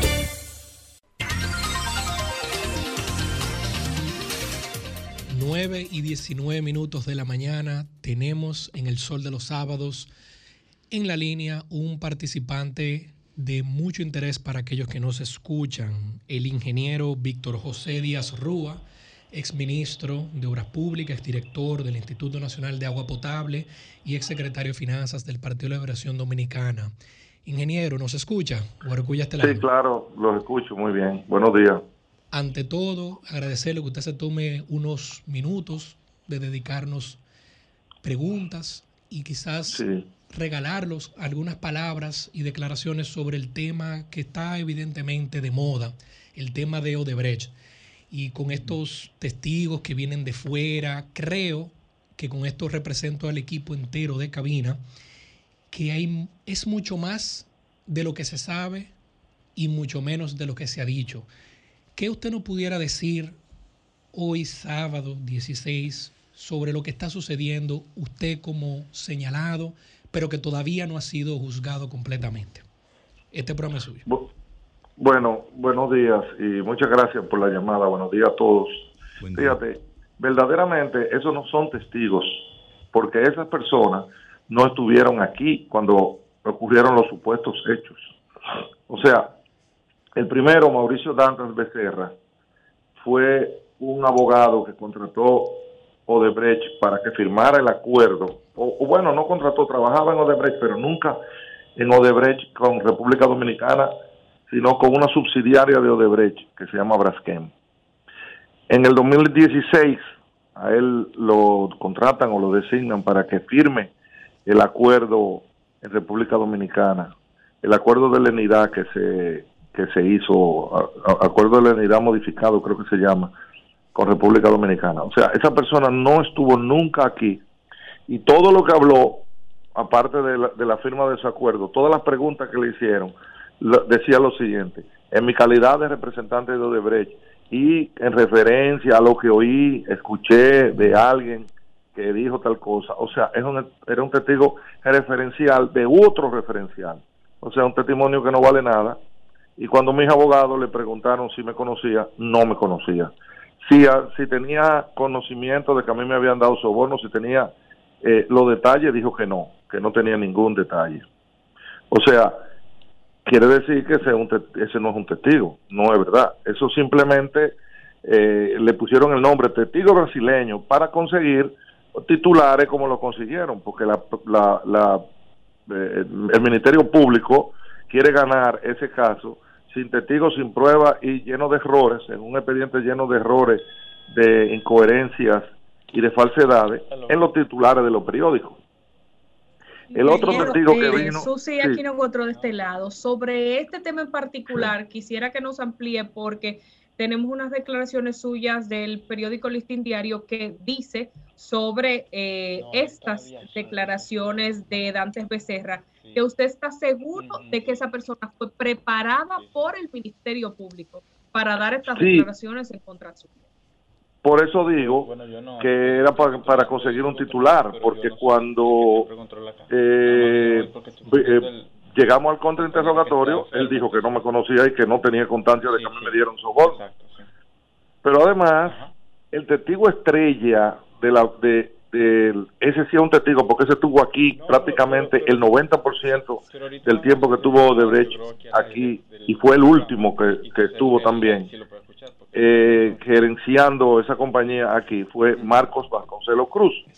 Y si tú buscas las declaraciones de Marcos Vasconcelos Cruz, dice claramente, tengo conocimiento de la relación de Ángel Rondón con Víctor Díaz Rúa, pero no tengo ningún detalle, ningún conocimiento que haya cabido que darle nada o dinero al, a, ese, a ese ministro para nosotros conseguir o salir beneficiados en, en el otorgamiento de obras. O sea que el testigo estrella a mí lo que hace es que me libera. Y así lo dice en el anexo del acuerdo. Si ustedes buscan el, el anexo del acuerdo, mencionan muchísima gente y cuando me mencionan a mí, eso es lo que dice. Entonces, un testigo que nunca estuvo aquí no puede desmentir a un testigo que se pasó todo el tiempo aquí y que sí estuvo y que conocía eh, los hechos. Ernesto Jiménez de este lado. Hola Ernesto, ¿cómo estás? Todo, todo marcha. Espero que, que todo bien por Sí. allá también. Y gracias por Sí, concedernos sí, muy bien, esta gracias. conversación. Nos preguntamos, ¿tiene usted confianza en que la justicia, eh, los jueces, van a ser, no imparciales, a ver, pero que van a ser justos, vamos a utilizar este término, en, en este juicio? Porque nosotros hemos escuchado su posición, hemos escuchado la posición de la, de la Procuraduría, de las autoridades, tanto las pasadas como las presentes, y uno, y uno viera que eh, tenemos como una especie, digamos que de juicio en donde ambas partes tienen posiciones irreconciliables. Usted, eh, por supuesto, que argumenta su inocencia, el Ministerio Público lo contrario, pero necesitamos saber si usted considera que la justicia prevalecerá en este caso. ¿Cuál es su percepción en los juicios, en el manejo de los jueces y qué espera usted que sea la resolución final? Fíjate, fíjate. Yo sí confío en esa justicia donde estamos ahora, porque lo que yo he oído todo el tiempo, nunca había conocido a esas honorables magistradas, pero lo que tengo entendido que son personas que aplican la ley. Porque este tema no es un, no es un tema de si estamos irreconciliables o no en el Ministerio Público. Porque ese Ministerio Público que está ahí no fue que hizo ese expediente, y lo han dicho muchas veces. Ellos lo han ido a litigar, pero ellos saben que ese expediente no sirve. Porque ese Ministerio Público está liderado por una persona que cuando fue jueza de la primera, de la segunda sala penal de la Cámara Criticó ese de la expediente, Cámara- ¿verdad? Sí, de la ella- dijo que no había caso ahí. Ella dice que ese expediente no servía, que no había caso. Y como procuradora, que el destino le, le- le- le jugó esa, esa pasada al anterior procurador, ella ahora como procuradora, después que él trató de humillarla y denigrarla y todo, el destino lo- la puso en ese, en ese puesto que está ahora, volvió varias veces y lo repitió. Entonces, esto no es una cuestión de que si, si el Ministerio Público quiere o no quiere, esto es una cuestión de pruebas. ¿Entiendes? Los jueces se llevan por pruebas. Ya no existe la íntima convicción de lo que el juez crea, no. Es lo que diga una prueba y ahí no hay ninguna. Lo que está lleno es de errores y de falsedades, ese, ese expediente. Estos fiscales que están ahora, que son buenos fiscales, sin duda ninguna, están defendiendo porque aquí en República Dominicana se tiene el, el- el- entendimiento que un fiscal tiene que ir a conseguir una condena contra el que está eh, el contra el que está ahí. Estos fiscales debieron decir, no, no, como dijo la magistrada hoy eh, procuradora, este expediente no sirve. Nosotros lo vamos a hacer de nuevo, lo vamos a retirar y vamos a ver cómo podemos mejorarlo. Pero defender eso eh, no tiene sentido. Don Víctor, Yuri, de este Don- lado. don Una, Víctor. una- Perdón. una pregunta. Perdón, Yuri, adelante. Sí, una pregunta. Entonces, eh, conforme a su caso en particular, aunque es un expediente general, conforme a su caso particular, ¿qué podemos esperar de su defensa? ¿Qué, qué, qué pudiéramos ver entonces? Oh, mira, por ejemplo, cuando yo fui y cuando yo hablé, eh, cuando se inició el caso después de la lectura de la acusación, que yo tuve una, inter- una intervención, yo le saqué una por una todas las acusaciones y una por una muchas, no una sola, muchas pruebas de que eso no era verdad. O sea, yo le decía, el Ministerio Público dice, por ejemplo, que me, yo dupliqué el valor del acueducto de la línea noroeste eh, por soborno y que lo van a aprobar en el adendum 3. Yo le demostré que el adendum 3 dice todo lo contrario, que yo le rebajé 4 millones de dólares que querían aumentarle y que dejé el valor, eh, dejé el valor intacto, en el mismo valor. O sea que no es verdad y que le aumenté 161 millones, 400, que sé cuánto. No, eso fue lo que costó. Pero además de que le enseñé el adendum 3, le enseñé la auditoría de la Procuraduría, donde la auditoría dice claramente lo que costó y fue lo mismo que dice el contrato original. O sea que eso es una mentira y una falsedad. Y así, una por una, yo le fui desmontando todas las acusaciones. Todos los abogados, ex jueces y personas amigas que, que yo tengo que saben mucho de justicia, me dijeron, oye, ese expediente está destruido con esa con, con esa intervención. Una por una, yo se la demostré, pero no con una con un solo argumento y una prueba, no con varias pruebas. O sea que no es lo que digan el Ministerio Público, es lo que digan las pruebas.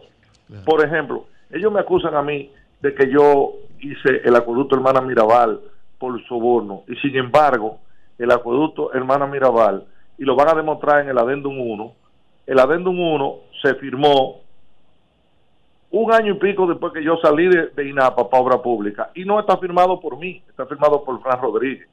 O sea, otro error. Introducen todas las cuentas que fueron cuentas de campaña que está certificada por el partido, que son cuentas de campaña, porque nadie duda que yo fui por más de 12 años el secretario de finanzas del partido y el jefe de finanzas de todas las últimas campañas, hasta el 2012. Entonces, es un expediente que fabricó el anterior procurador, porque él quería lucir eh, como que había hecho eh, gran, una gran labor y, pensaba que de ahí él iba a ser presidente de la República. Y también le dieron la orden, porque hay que, hay que decir que, el- que las personas que estaban en el Palacio Nacional anteriormente tenían una mente retorcida y querían resolver el problema de Odebrecht buscando culpables favoritos. Don Víctor, saludo. Liz Mieses por aquí. Bajo su percepción y, y según... ¿Piensa usted que faltan más nombres? Pero mira, yo yo pienso que sí, está clarísimo que, que, que, que- que falta lo verdadero, si es que hubo eh, eh, soborno, como dijo la compañía, porque eh, con nosotros no somos. Y yo no debería de hablar, eh, de- debería de hablar solo de mí, pero yo te digo que puedo hablar en general. Que no porque el expediente lo dice, no tiene ninguna prueba de que somos nosotros los que estamos ahí. ¿Entiendes? Y lo- vuelvo y repito, los testigos que trajeron, los tres brasileños, no, no conocían el caso, exceptuando el, eh, Rodrigo Maluf Cardoso, que dijo claramente que no le constaba, y está ahí en, está en un titular, que no le constaba de que aquí se dieron sobornos, que él no sabía.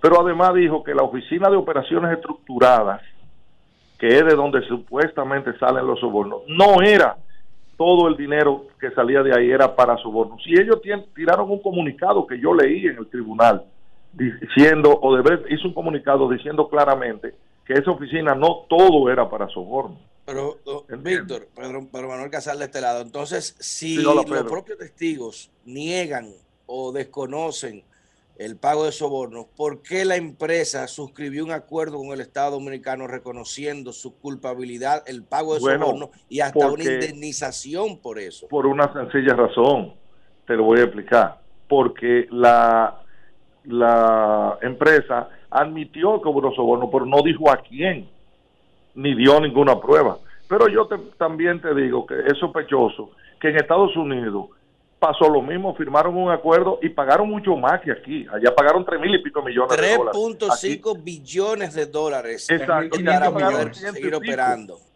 O sea, pagaron eh, eh, una cantidad, creo que 40 o 100 veces más grande que aquí. ¿Y cuántos cuántos procesados hay en Estados Unidos? ¿Cuántos eh, encartados o cuántos condenados hay en Estados Unidos? Ni uno.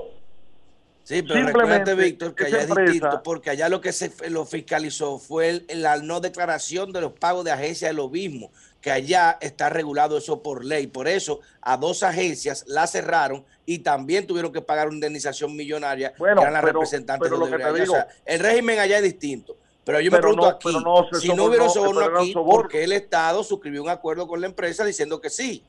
Claro, porque porque la empresa lo primero dijo que no, después lo admitió, porque la empresa dijo, "Ve, yo tengo más obras aquí. Digo, esa es, una opinión, no es que yo estoy diciendo que yo tengo una prueba de eso. Fíjate que yo estoy diciendo que la empresa tendrá que explicar por qué lo hizo y a quién sobornó, porque no lo dijo. No, no lo dijo, a pesar de que eh, el acuerdo lo decía que tenía que, que informarlo.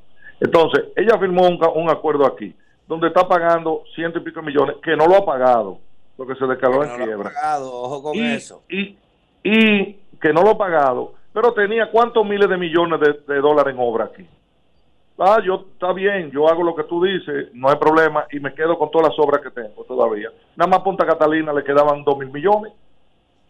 Entonces, país, es un tema que no sé, yo, yo no lo puedo explicar. Yo lo que te digo, que ella no dijo en ningún No, eh, momento. eh, que ni un profesor de economía de metroeconomía de Harvard puede explicar eso, créeme. Es- Entonces, este yo increíble. simplemente lo que digo, ella, la empresa señaló a algún sobornado, no.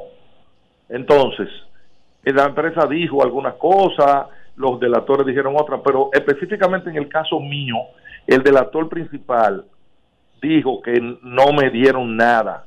A otros le dieron para campaña, le dieron que era que candidato. Que no- Saludos a Temito hubiera Bueno, exacto, que lo admitió. Ahí, porque, eh, pero no, no lo digo yo, lo En- dijo el ese- entonces- usted que él recibió dinero yo te la digo, campaña. No lo digo yo, lo dijo en su propia palabra. el, el, el, el, el dueño de Odebrecht, Marcelo Odebrecht, no me menciona. Marco Cruz me menciona para bien. El Neto Vallardi, que estuvo aquí mucho tiempo y después fue jefe de Odebrecht en el mundo, no me menciona. Y Mameri, que era el que repartía el dinero aquí de, de pagos, autorizaba los pagos reales de, de, o sea, de las obras, era el jefe a nivel internacional, digo, de América, tampoco me menciona. Y todito menciona a mucha gente. Entonces, ¿Cuál es el tema? Aunque ninguno lo menciona directamente. A mí no me mencionan, entonces. Simplemente porque ya había que buscar un culpable favorito y Víctor Díaz era ministro de Obra Pública de- de- de- del enemigo. Adelante, Susi. Y le, y le han atacado mucho por su patrimonio. ¿Qué tiene usted que decir? Pero es, es muy sencillo. Me han atacado por mi patrimonio. Fíjate, ese es otro de los errores. Yo fui un ingeniero civil que tuve una oficina que nunca dejó de construir, ni, ni medio minuto, durante veinte y pico de años. Hice infinidad de obras que están ahí, que están demostradas. Entonces, ¿cuál patrimonio tengo yo? Yo declaré un patrimonio que no era tampoco un patrimonio exagerado. Lo que pasa es que ellos dicen, con el sueldo de, de 70 mil pesos, ¿cómo pudo hacerse patrimonio? Yo no trabajé 20 y pico de años antes, todo el mundo lo sabe. Pero aparte de eso, en mi declaración jurada, yo soy el única, la única persona, y me lo dijo el director de, de la DGI el otro día, y tengo la prueba, que pagué impuestos por haber modificado mi declaración. Yo hice una declaración jurada de 50 y, o 63 millones de pesos la primera. Y antes de que, de que necesitara hacer otra, cu- cuando, me movieron por obra pública, un año antes, sin saber que me iban a mover, decidí modificarla porque yo tenía algunas propiedades que no había puesto. Y puse cuatro propiedades y, y- unos fondos que, que tenía en Estados Unidos. Lo des- decidí ponerlo y pagué 4 millones de pesos de impuestos por haberlo incluido, pero son propiedades que tenía desde antes, que estaban a nombre de unas compañías, como mi casa en La Romana, que la había puesto pero no había puesto el valor real, que la tenía antes de ser funcionario, mi casa en Cuesta Hermosa, que la tengo desde el 92, que no la había puesto, y solamente esa casa estaba valorada en 55 millones, la hice en el 92 un dinero que tenía en, en el Royal Bank of Canada que había aumentado por trabajo que yo seguía haciendo, por ejemplo, la remodelación del muelle de, de Jaina, eh, y eh, ahora no me acuerdo cuál otra cosa. Eso hizo que aumentara mi declaración de, 200, de 50 y pico de millones a 215, 217. Y fíjate lo que ellos dicen. Ellos dicen, no, no debería ser 217, debería ser 153 y tú eh, eh, buscas eh, un error que tienen ellos, ponen 2 millones de dólares que yo había declarado en el Royal Bank of Canada de Estados Unidos antes de, de ser funcionario, que lo tenía, lo ponen como 2 millones de pesos. Eso te da un error de 64 millones. Si tú le sumas 153, 64, te da 217. Ese Bueno, es, un error grave que tienen. Entonces, yo no tenía derecho a trabajar. Porque yo, mi vida comenzó cuando a mí me nombraron funcionario. A mí me nombraron funcionario a los 50 años. Y yo trabajé eh, muchísimo. O sea, que ese patrimonio, que tampoco es el gran patrimonio, yo lo tenía desde antes. Y todo el mundo lo sabe, todo el que me conoce lo sabe. Y las obras están ahí. Yo hice todos los, muchísimos supermercados nacional, muchísimas Bueno, obras. ingeniero, al grupo le agradecemos enormemente el tiempo que usted se nos ha dedicado. Las, le pedimos las aclaraciones disculpas. que, que, que ha dado. Claro, le pedimos disculpas que el tiempo se nos agota, pero Yo estoy a su orden. a título personal le quisiera agradecer que usted se haya tomado el tiempo, y más en estos momentos de hablar, porque son momentos que el, el asidero político dice, no salga, no hable, cóndete, no diga nada. que No, las cosas yo pasen". voy a hablar. Y si usted se toma la- el tiempo de venir y hablar acá ante su pueblo, pues eso solamente habla cosas buenas. Y se lo digo a, a detrimento personal, porque habrá gente que me dirá, debiste de atacarlo. Pero apreciamos que usted honestamente se ha tomado su tiempo. Le pedimos disculpas que tengamos que continuar, porque ya siendo las 9 y 38, el programa es hasta las 10, No no, querido problema. dar la otra hora. Pero este programa es suyo y usted debe de volver a participar. Gracias, Definitivamente. quieran. Y si necesitan que vaya, voy. Porque yo estoy abierto a que me hagan todas las preguntas que quieran. A programa de, de todo tipo voy. No, yo no tengo problema. Porque tengo la Muchísimas verdad. gracias, ingeniero. Muchísimas gracias, Muchas gracias, Víctor. Cambio fuera. Muy bien, bye. de los sábados, el sol de los sábados, el sol de los sábados, el sol de los sábados.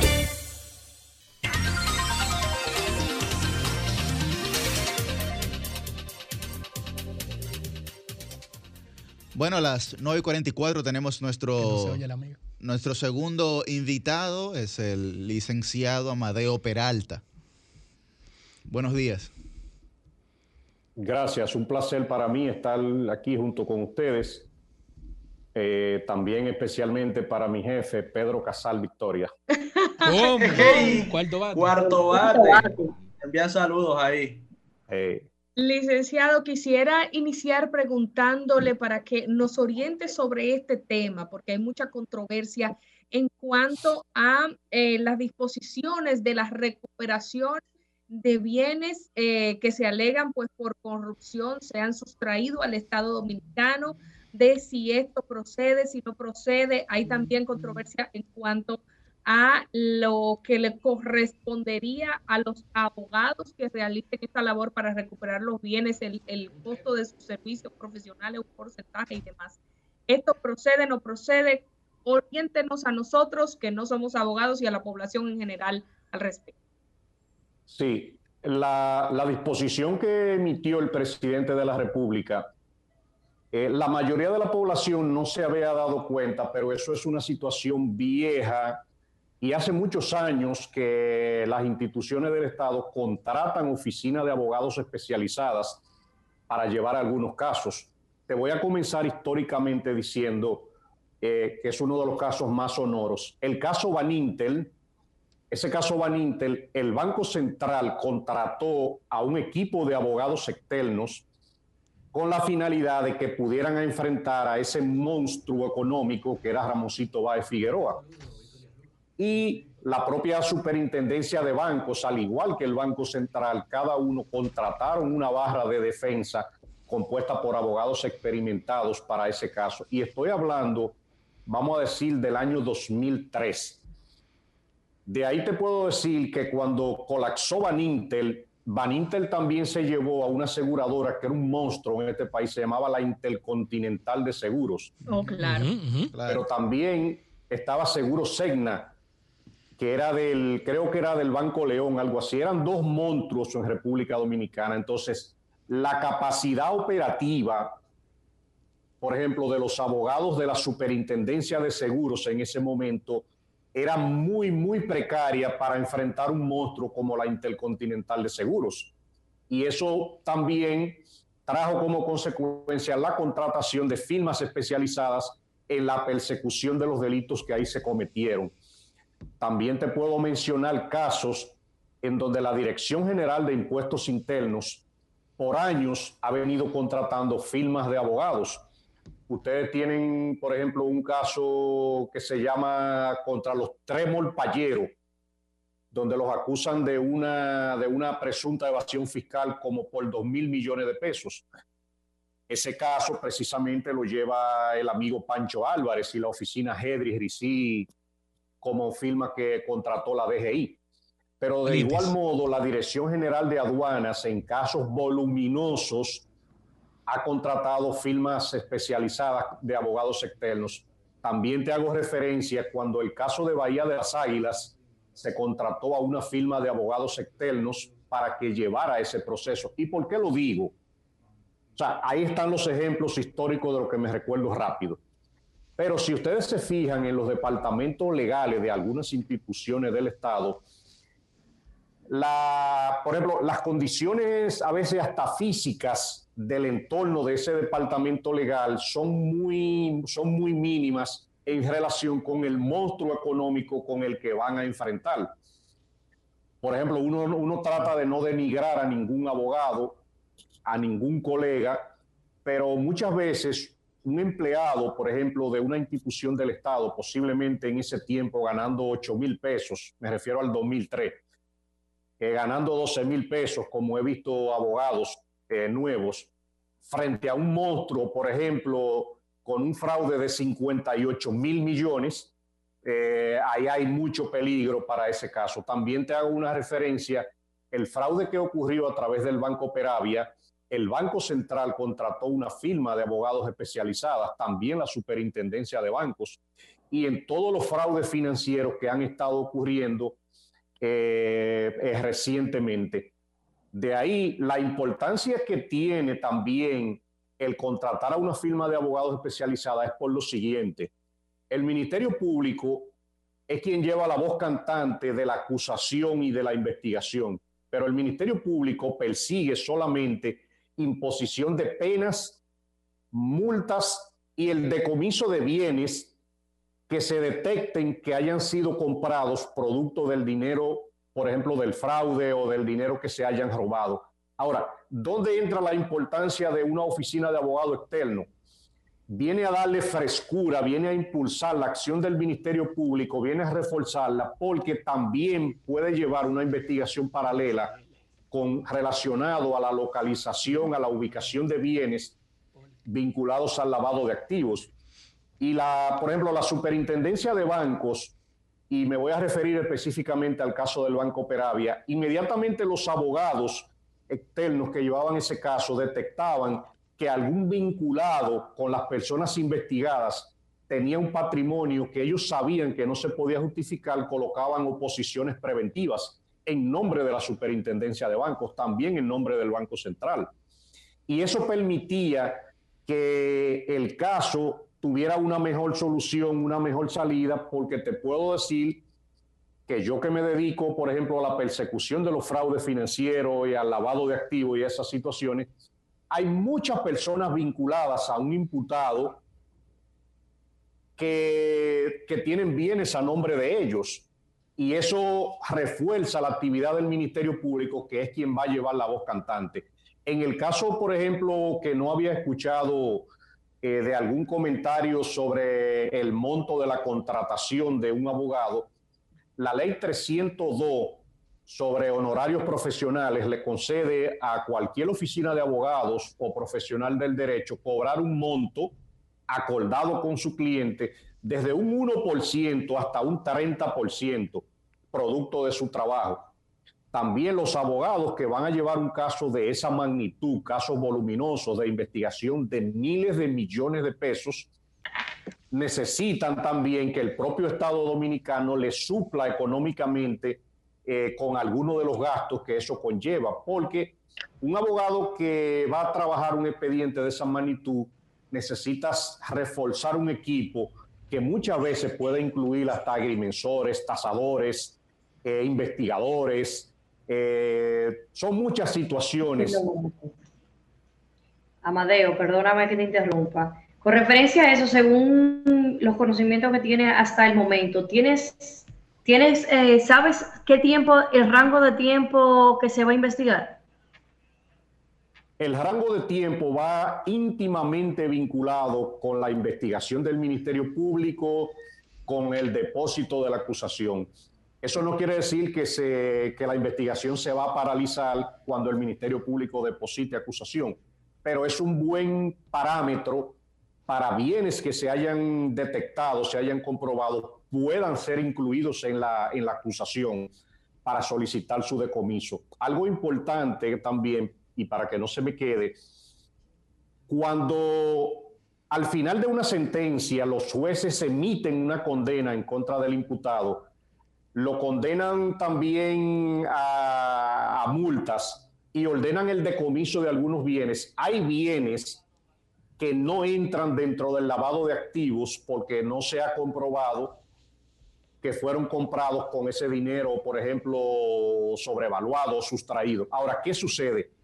Cuando, por ejemplo, la OISOE tenga una sentencia que les reconoce daños y perjuicios por, los daños que le han causado a la institución, producto del desfalco que hicieron a través de la institución, por mencionar un ejemplo, con esa sentencia va a poder perseguir bienes adicionales que tiene esa persona y que no fueron incluidos en el decomiso. Esa es la importancia de esas contrataciones. El Ministerio Público, que hace un trabajo excelente, pero el Ministerio Público se vio en la necesidad de ser reforzado por 25 fiscales de línea de carrera que, que tienen experiencia en el tema, pero cuando, cuando hablamos de, de, la cantidad de expedientes de corrupción, los que estaban acumulados, por un lado, que son bastantes, los que van a entrar ahora, el Ministerio Público se verá en la, en la necesidad, creo que hasta de contratar 100 fiscales nuevos, pero también la contratación de abogados lo que le va a dar es un impulso, una frescura y un seguimiento ya en nombre de la institución como víctima, querellante y actor civil para recuperar cualquier dinero robado. Bueno, muchísimas gracias al licenciado Amadeo Peralta. Ya se concluimos con el tiempo del programa, pero yo creo que ha sido muy ilustrativo e informativo todo lo que hemos conversado conforme a la posibilidad de la recuperación del patrimonio eh, supuestamente sustraído del erario. Y queda pendiente, queda pendiente, compañeros, invitando a vez al licenciado Amadeo Peralta, porque el tiempo se nos fue muy rápido, ¿no? Y, y yo sé que algunas eh, dudas e interrogantes que todos compartimos, pudiéramos más adelante, licenciado, conversar nueva vez con usted para esclarecerlas sobre ese tema y otros también vinculados a la lucha contra la corrupción. Le agradecemos su presencia acá en el Sol de los Sábados. Chicos, antes de irnos, ¿y los combustibles? El neto, tú no ibas a decir algo. Tú no tienes una pregunta. Eso, por Dios, Cambio y cambio y fuera. fuera.